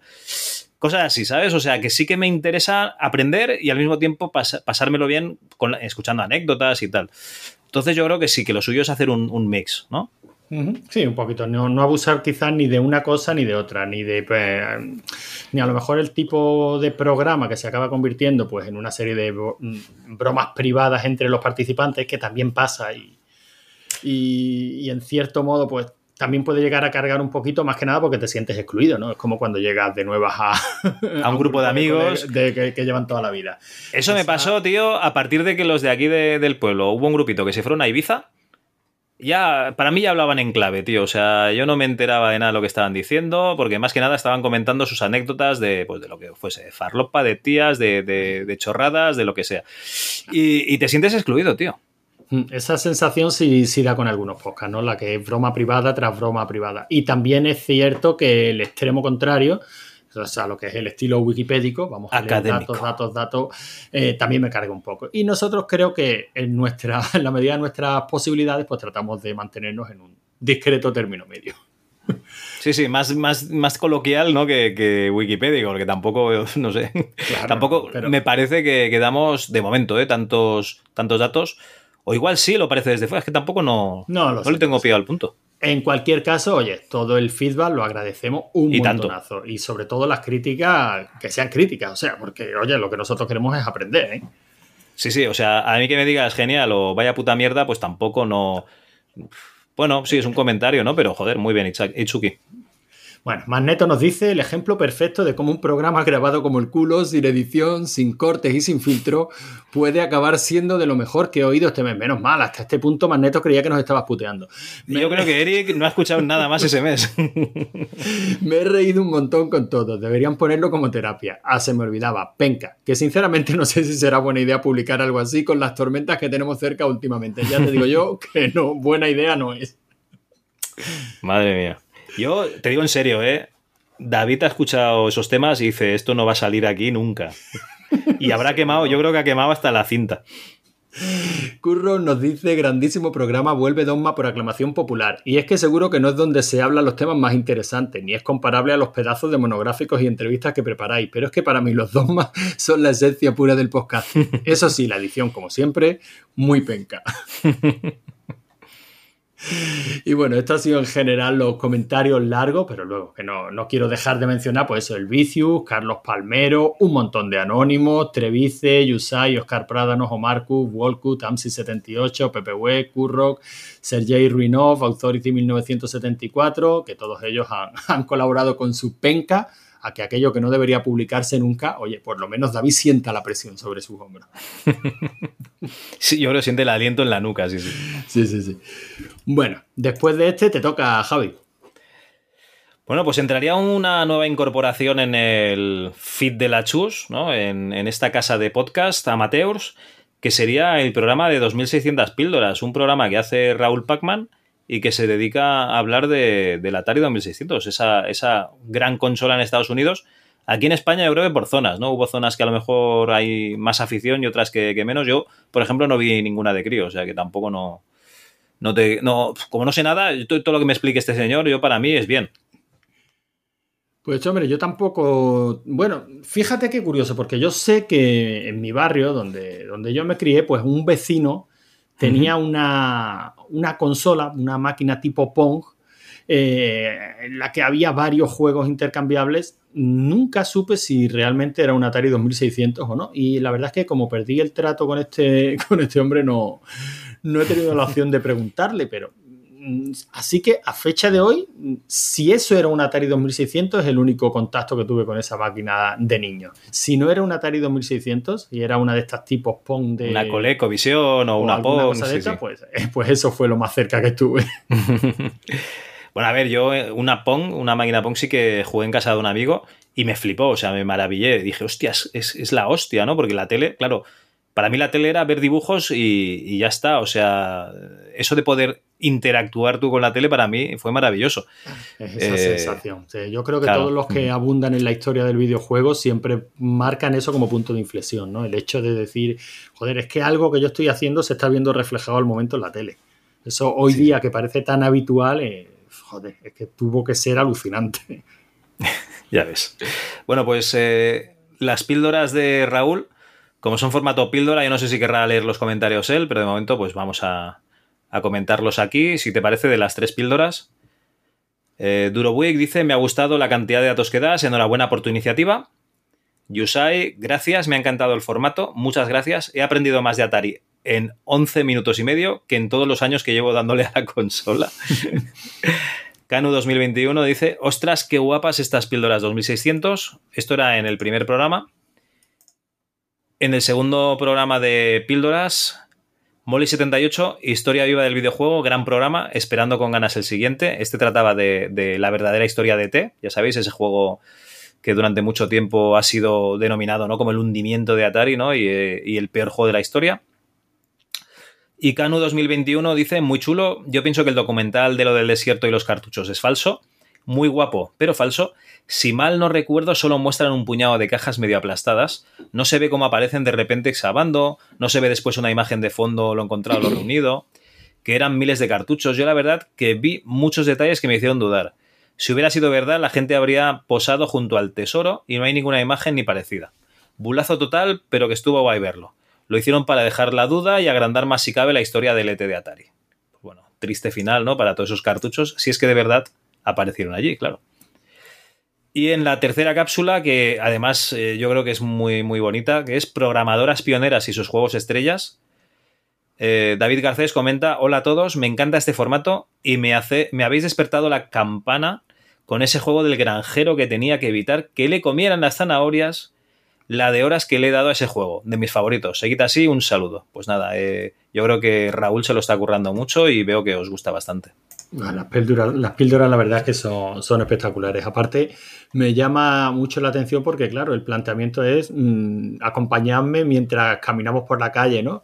Pero luego tiene un curro de edición, ¿eh? O sea, es posible que el audio lo grabe mientras, mientras pasea por la calle, pero desde luego esto no es un por la calle de lo que hemos hecho también aquí en la Chus. No, no, esto tiene, tiene musiquita, esto, tiene, esto tiene, sus música, intros si hace falta. Uh -huh. Uh -huh. O sea que a mí, a mí personalmente me, está, me están gustando mucho. O sea que ojalá siga, ojalá sean 2600 píldoras de verdad. ¿eh? Yo por mí sí, sin problema. Bueno, empezaríamos ya con los rigor y criterios que quedan, ¿no? Pues sí, señor, el número 50, ¿no? Uh -huh. Dale, ¿no? Yo he leído las tres cápsulas, tío. Bueno, como tú quieras, pero también has dejado es... los comentarios largos, ¿no? ¿Qué, qué es que aquí hay uno de curro que, que, que, yo creo que es un folio por las dos caras, por eso lo digo. Bueno, hacemos una cosa. Yo hago el de curro, pero tú haces el de Cano. Venga, vale. Mira, yo hago hasta el decano. Mira, hace, mira como mi hija, que hacemos. Eh, hemos de leer, ¿vale? En teoría tiene que leer ella, yo ya sé leer. Pues, mi hija me dice, tú dos frases y yo otras dos. Y luego es tú tres frases y yo dos. Y luego es tú tres frases y yo una. Y, y al final siempre caigo. Venga, va, yo hago hasta la de Canu y tú haces las que quedan, ¿vale? Venga, perfecto. Venga, demuestra que sabes leer, anda, como le dices a tu hija. Vale, cariño. Bueno, Antoñico la mierda en Tombet, maravillástico. Bueno, eh, no lo he dicho, eh, programa número 50, Pesadilla en el Street. O Peladilla en el Street, como dijo Antonio como dijo Salgado. Salgado. Maravillástico. Será un buen complemento al de vuelo 180 de Pesadilla del Street. Por cierto, siempre que veo escrito el nombre, no puedo evitar acordarme de la canción de Defcon 2. Eh, Antoñico, tío, pásame el link al programa ese de vuelo 180 porque yo hay muchos vuelo 180 que eh, tiene demasiadas bromas privadas, ¿vale? Eso que comentábamos antes. Y claro, eh, como yo no me los he escuchado todos, pues no entro al trapo. Entonces, pásame el link este, que este me interesa, ¿vale? Alberto Ausín, Utuerz, nos dice cojonudo, aunque un poco corto. Hijo de... madre que lo parió. y eso que aún no he empezado con el podcast. A mí el bueno de Alfredito me traumatizó de por vida. Recuerdo todavía el videoclub, uno muy grande de dos pisos, sito en la Plaza España de Burgos. A mi hermano, cuatro años mayor que yo, se le ocurrió alquilar Pesadilla 3, con el consentimiento de nuestro señor padre. Tendría yo unos 9 o 10 años. Y después de verla, así me quedé para siempre. Joder, pero al menos te quedaste así, pero, pero con una buena, joder. Ay, te has quedado estupendo, tú, coño. Pecador de la Pradera dice, programaco, me lo he pasado teta, chavales, cuidaos mucho, ahora uno de viernes 13, a ver si hay gonadas. Eres un cabrón, Pecador de la Pradera. Agárrame el cubata. Por tu culpa, nos vamos a tener que tragar 200 películas que tiene la saga esa. Ah, que son 13 nada más. Joder. Maldito Tony, Wolfenplay nos dice un programa excepcional sin duda y aprovechando que tengo un momento os dejo este pequeño comentario. Yo realmente no he sido nunca muy fan del pobre Freddy. Me gustó la primera película y luego la de Freddy vs. Jason, quizá por el momento y el cómo las vi, la época, etc. Además, Robert Englund siempre me ha parecido un notas insoportable que odié en V. Hombre, en V la verdad es que sí que un poquito lelo sí que parecía y al que solo le faltaba un puto sombrero y vestir como un espantapájaros. Manías de uno. Lo que no me esperaba es el pequeño shock que me ha dado escuchar de nuevo juntas tres de las voces que durante mucho tiempo acompañaron mis noches de trabajo. Ha sido desde luego agradable. El tono, las formas, el estilo del programa incluso, ha estado bien, la verdad. Sigan así, no descansen. Y no hagáis como el puto Sky, que cuando saque el nuevo en Mazmorrados me va a sudar el rabo el RPG, los dragones y las putas mazmorras. Un saludo, gente. Es en Mazmorra 2 que lleva grabado para el especial de, de Halloween. Hacemos metapodcasting, Javi.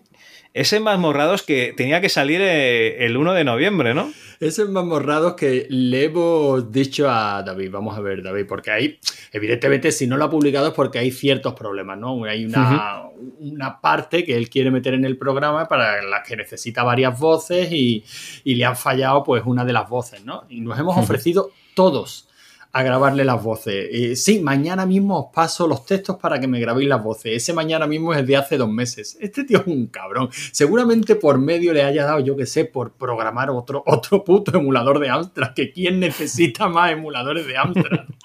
en fin, algún día caerá ese más morrado. Yo también tengo ganas de escucharlo, ¿eh?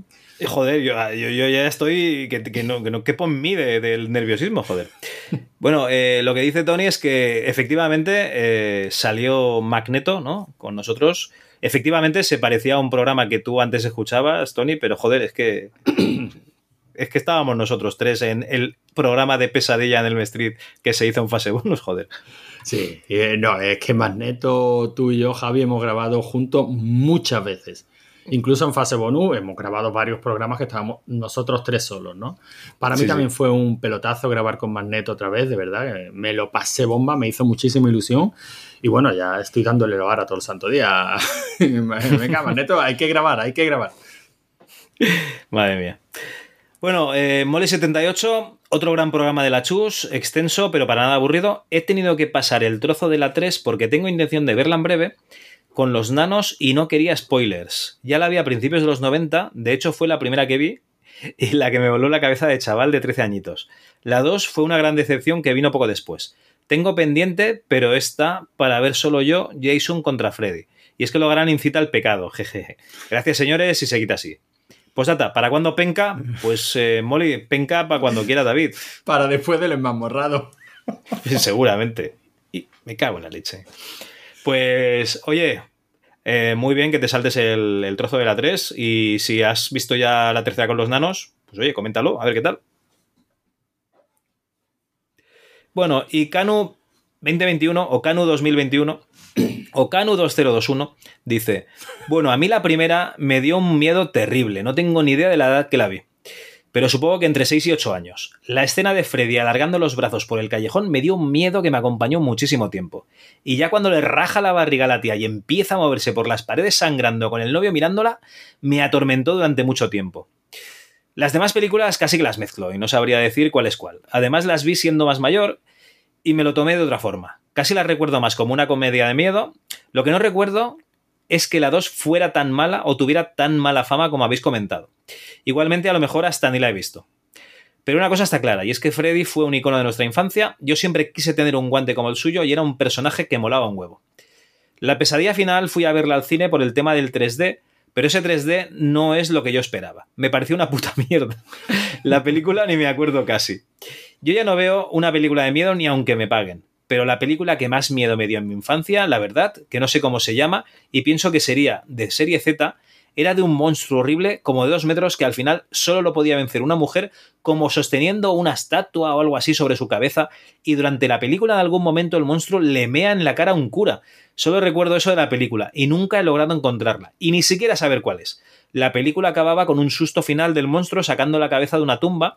Con esos datos supongo que no sabréis cuál es, pero lo cuento por si acaso lo conocéis. Seguid así, colegas. Me parece que le comentaste tú, si no me equivoco, la, la respuesta, ¿no? Sí, la verdad es que es muy característica. O sea, esa peli, eh, bueno, le dijimos que era Rawhead de Rex, una peli bastante mala, que es una adaptación de un relato de Cliff Barker. Y bueno, le, comentaba que la volviera a ver, que de, terror nada, que la película es tan mala que a fecha de hoy no se sostiene. Eh, no es que sepamos mucho de, cine malo y de cine Z, pero coño, es que la escena del el monstruo meándole la cara al cura, nada más que, nada más que con ese dato, si has visto la peli, no se, no se te olvida. Y bueno, lo que comentas, sí, la 2 eh, en su día no es que tuviese mala fama eh, en la crítica, porque yo crítica tampoco leía, o sea, la 2 es del 80 y poco, yo era un puto crío. Pero entre los colegas cuando comentábamos sí que siempre decíamos que era la, la, peor. Y las otras sí eran comedias, o sea, sí que le daban el toque un poco de... Joder, al final mataban gente, ¿no? O sea, no deja de ser un slasher, pero era muy, muy comedia. Sí, ya, ya es lo que hablamos, ¿no? El tono ya de Freddy a partir de la tercera, en plan Freddy Superstar, pues ya es un en plan cachondo. Pero bueno, eso le pasa también a la saga de, de Jason, ¿eh? A Viernes 13 también le pasa lo mismo. Pretenden ser ya te lo, ya te lo diré. Primeras. ya te lo diré, cabrón, que solo he visto tres pelis de, de, de Freddy. O sea, de Freddy de, de, Jason. Pues te vas a hartar. Joder, cabrón, la puta. Bueno, eh, sigo yo. Eh, tenemos aquí sí, sí, no, ya está, te toca, te toca. tenemos aquí el comentario de Curro que nos dice: Tremendo programa, con la calidad y la duración a la que nos tenéis ya acostumbrados, que aún estoy escuchando. Pero la anécdota de Javi me ha hecho escribiros para contaros uno de mis mayores traumas que me trajo esta saga. Aunque es uno de esos recuerdos que tengo grabado a fuego, he calculado que debía tener unos 5 o 6 años, aunque siempre he pensado que era mayor cuando me ocurrió. Nunca he sido muy miedoso con nada, pero la primera de M Street me causó un miedo sin ni siquiera verla, y supongo que por mi corta edad que hizo que no fuera capaz de ponerme a ver la saga hasta, calculo yo, los 16 o 18. Esa edad tendría un par de chavales del barrio que estaban en mi portal un día cualquiera, alrededor de la fecha del estreno de la película en España. Cuando bajé a la calle un poco antes que mis padres, ni idea de dónde íbamos, entonces estos jóvenes que yo conocía y ellos a mí y eran un poco los malotes de mi zona, o así lo recuerdo yo, me saludan y siguen hablando. Uno de ellos le contaba al otro la última película que había visto en el cine y que no era otra que Pesadilla en Elm Street. Tampoco entró mucho en detalles, tampoco es que fuera Shakespeare el colega, pero hizo lo que podríamos definir como una sinopsis de un par de párrafos contando la idea principal de la peli y cómo Freddy venía en sueños para matarte con su mano que llevaba cuchillas en los dedos. Mi imaginación supongo que al 120% en esa época hizo el resto, y pude visualizar mi particular versión de la película sin haber visto ni el cartel. Tanto fue así que tuve la mala suerte de que a mis padres se les olvidó algo en casa y me pidieron que fuera por ello. No solía usar el ascensor por aquellos entonces, vivía en un segundo y siempre iba trotando por las escaleras. Entré al portal y miré hacia arriba viendo la escalera en penumbra. Mi Freddy particular estaba muy presente en mi cabeza en ese momento por lo, que me, por lo que acababa de escuchar, de tal manera que fui incapaz de hacer la simple tarea yo solo y tuve que hablar con mis padres y contarles tal cual lo que me estaba pasando. Cosa extraña, tenía mi ego y no me hacía ninguna gracia contar a mis padres que estaba acojonadísimo y solo por escuchar el relato de aquellos muchachos, pero no tenía tiempo de planear otra excusa. Solo tenía al amigo Freddy en la cabeza. Tras muchos días, hoy me parecen meses de pesadillas y miedos nocturnos, se me fue pasando lo que nunca me ha pasado con ninguna otra película. Me tragué con esa misma edad la saga completa de la profecía con mis vecinos conforme iba saliendo en videoclub, por ejemplo, y tan pancho. Tiempo más tarde vi en la, en la tele una imagen de la segunda a la tercera que reavivó mi trauma. Una en la que Freddy sale de otra persona arrancándose el cuero cabelluda que me invitó a no visitar las películas, al menos todavía. Y sin más superé mi trauma y pude ver la saga, que en el fondo siempre me atraía por su estética y su argumento más o menos al completo años más tarde, para darme cuenta que tiene más de risa que de terror la mayoría de ellas, y hasta recuerdo el día que me encontré estando solo en mi casa y empezaba una película de la saga en la TV, le eché valor y me quedé viéndola, para descubrir que era la tercera de la saga y que era una fantasía, una suerte de dragones y mazmorras en el universo de Freddy que me hizo amar más aún esta saga, con la que he tenido una relación de amor-odio toda mi vida. Nada más, chavales, perdón por la chapa. Lo podéis leer en la intimidad, jejeje. Muchas gracias por el programa. Muchos ánimos con la chus, que tantas alegrías nos da y como siempre, gracias por grabarlo. Y gracias a ti por escucharlo y por comentarlo. Y joder, tío, tenían que ser unos narradores los kinkis estos que te cagas, ¿no? Porque, madre mía. Yo siempre mantendré, Javi, que la idea de Freddy es muy, muy, muy poderosa. No, no, hombre, además eh, esos artículos, ¿no? De- del chaval ahí guardándose cafeteras, que no quería dormir y los padres lo veían a dormir y entonces se mueren en sueños y tal. O sea, es que, joder, eh, acojona, ¿no? Por eso, la idea en sí acojona más que luego la ejecución, ¿no? Es decir, Eh, bueno, que la idea en sí es muy poderosa. Yo creo que la ejecución es impecable, por lo menos la de la primera película. Es cierto que, bueno, los años van pasando y de, de viejos tenemos otros miedos. La- no- nos da más miedo la hipoteca que un señor la hipoteca. con, con Sí, sí. cuchillas en los dedos que viene a, a matarte en sueños. Pero yo siempre me ha, siempre me ha parecido una idea poderosísima. El hecho de mueres en sueño y te mueres de verdad. me- siempre me- una idea tan sencilla y que de verdad creo que te puede asustar hasta ese punto. Vamos. Sí, sí, la verdad es que sí. Bueno, y Roberto la que C. comenta de, Sí. de esa persona saliendo de- de- del cuerpo, o sea, de ese Freddy saliendo del cuerpo de alguien, yo supongo que será la 2. Esa es la 2, ¿No? claro. Vale, Y perdona, perdona, te he interrumpido. No, no, no, no, lo- es simplemente eso. Es, es- es la 2. Oye, que la 2 tiene, bueno, lo comentamos en el programa, que la 2 tiene muy buenas escenas. Por de pronto yo siempre mantendré que la pesadilla de inicio de las mejores es la de la Ujú. 2, ¿eh? con diferencia. O sea, ese, No, no, es una de las que se te quedan, es una de las que se te quedan, es impactante. ese autobús y tal, o sea, a nivel de efectos y todo está genial. Yo creo que no llega a ese nivel eh, de efectos, pues casi hasta la última, ¿no? Con el avión y la caída y tal. Bueno, Roberto C. nos dice: Gracias por despertar el interés de volver a revisitar las películas de Freddy. Creo que he visto todas hasta la que te ponían las gafas para ver el final en 3D en el cine. Por lo que he leído, en España llegó la primera en el 86, así que tenía por entonces 13 años y la fuimos a ver los amigos a un cine de barrio que los miércoles era el día del espectador y recuerdo precios de 75 y 100 pesetas. Este fin de me he visto la 2 y la 3, sobre todo la 3 la recordaba como muy buena, pero no ha envejecido demasiado bien. Y la 2 ya ni te cuento. Iré viendo el resto en próximos fin de. Ha sido un programa genial. Gracias de nuevo por el tiempo que hacéis, que lo pasemos bien, tanto hablando de películas como de Stephen King, MS2, abrazo. Bueno, se pues, echan Javi, mucho de menos los programas de King, ¿eh? eh, la verdad es que Fuera, yo soy el fuera coñas, yo echo de menos los programas de King porque menos. no me voy a leer otro, o sea, no me vas a engañar para que compre otro libro de King más. Tengo tres libros de King a medias, ¿vale? O sea, mi costumbre es, desde crío ya, coger libros de Stephen King y dejármelos a medias y, y no me vas a volver a engañar. Así que yo prefiero escuchar los programas y así me hacéis un resumen chulo. Bueno, ya, ya mismo, a ver si ya poco a poco el niño va durmiendo la noche del tirón y, y Manu ya puede, por lo menos. Que lo grabe con el niño, así estáis tres, tres lozanos ahí, tío. haciendo Hablando de. Stephen King, hostia, que como molaría, ¿eh? Tres generaciones. bueno, dos. Él y yo somos sí, la porque- misma o casi. Bueno, yo siempre que. la- Nos llevamos nueve años, Javi. Yo siempre casi que lo veo como otra generación. Bueno, mi hermano mayor llevó a mi madre al hospital cuando me tuvo a mí, o sea que yo ya ni te cuento. ya, ya te digo. Bueno, dice que la tercera no ha envejecido demasiado bien, Roberto, ¿o qué? Roberto, tío, estás completamente equivocado. Yo no sé qué clase de películas ves tú, pero la tercera está actualizada al día de hoy, tío. Chaval, sí. está niquelada. Fresca como si acabaran de estrenarla, ¿verdad? Está Robert Englund, vamos, como para ponerse a hacer el remake. Pobrecito. Nos dice Vikingo, hoy pude terminarlo, impecable. Ahora quiero ver estas películas. Solo vi la primera por primera vez el año pasado. Calculo que hace 30 años daba algo de miedo, pero me pareció graciosa. Es que es lo que tiene. Hombre, claro. Cuando se estrenó era muy niño para verla. Luego de adolescente no me interesaba y ya de grande quise verla porque sé que es un clásico. Vikingo le estamos jodiendo la vida. Vikingo es un chico que se metió en el grupo de Telegram y eh, desde que escuchó el programa con Ricard Ibáñez quiere jugar a rol. Ahora le, le hacemos ver estas pelis. Vikingo, tío, te estamos jodiendo la vida y ya lo sentimos. Bueno, Freddy es un icono pop. Leche, conocerlo es casi necesario. No, no, no, eso seguro. Pero otra cosa es volver a ver todas las películas. Hombre, tampoco- Tampoco hay que abusar, ¿no? Con la primera ya, ya va bien. Yo creo que sí, con la primera ya sales. Te voy a decir una cosa. eh, Evil Dead, ¿vale? Eh, terroríficamente muertos, esa es la segunda. Eh, terroríficamente Terroríficamente muerto es la segunda. Es la segunda. La primera es... Evil Dead.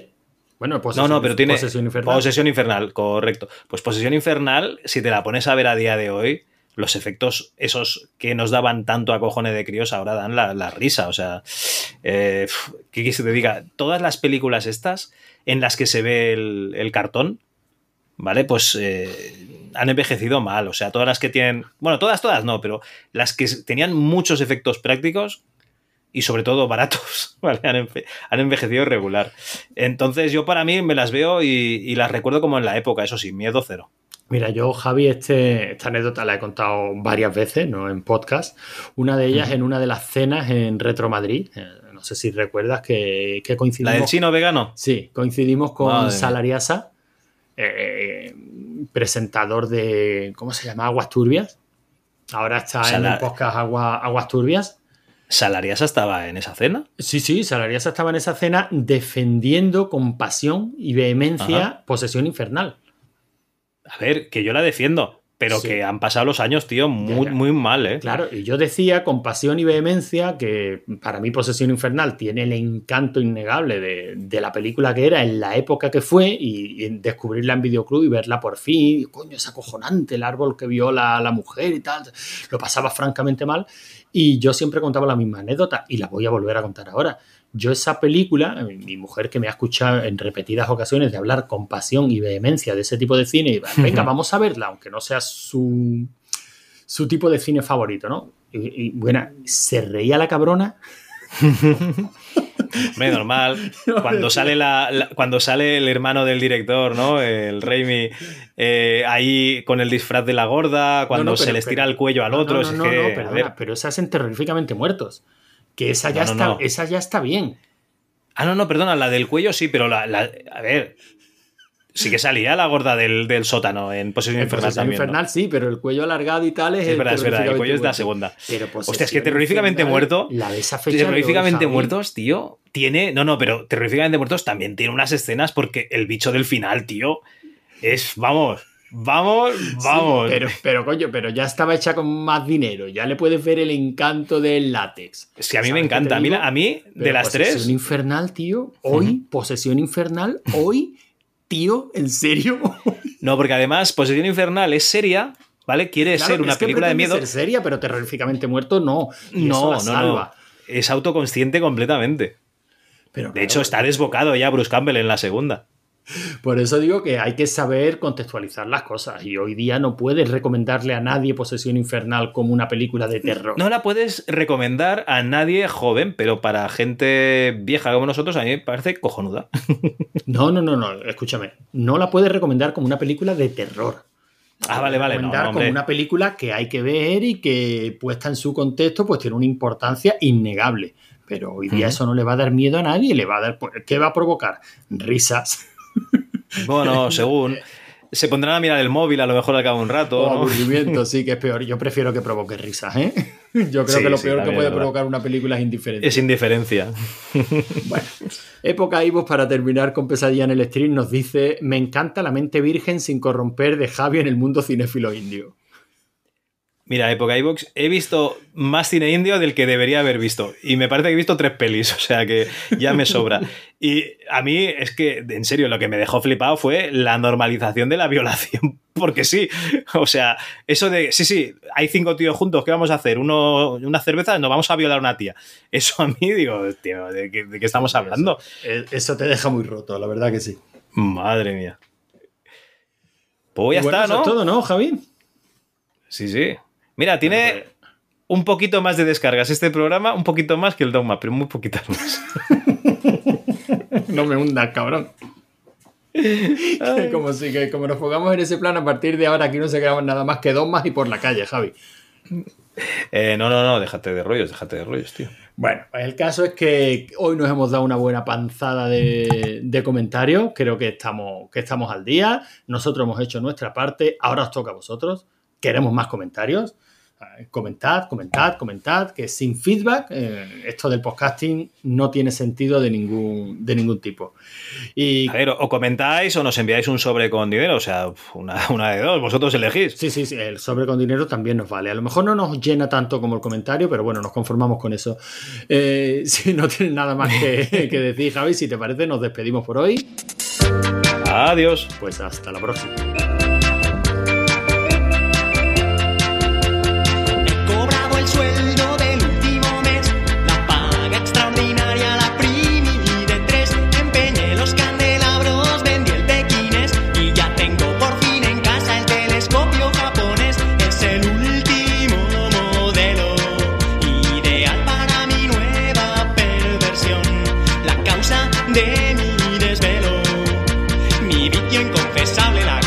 más real.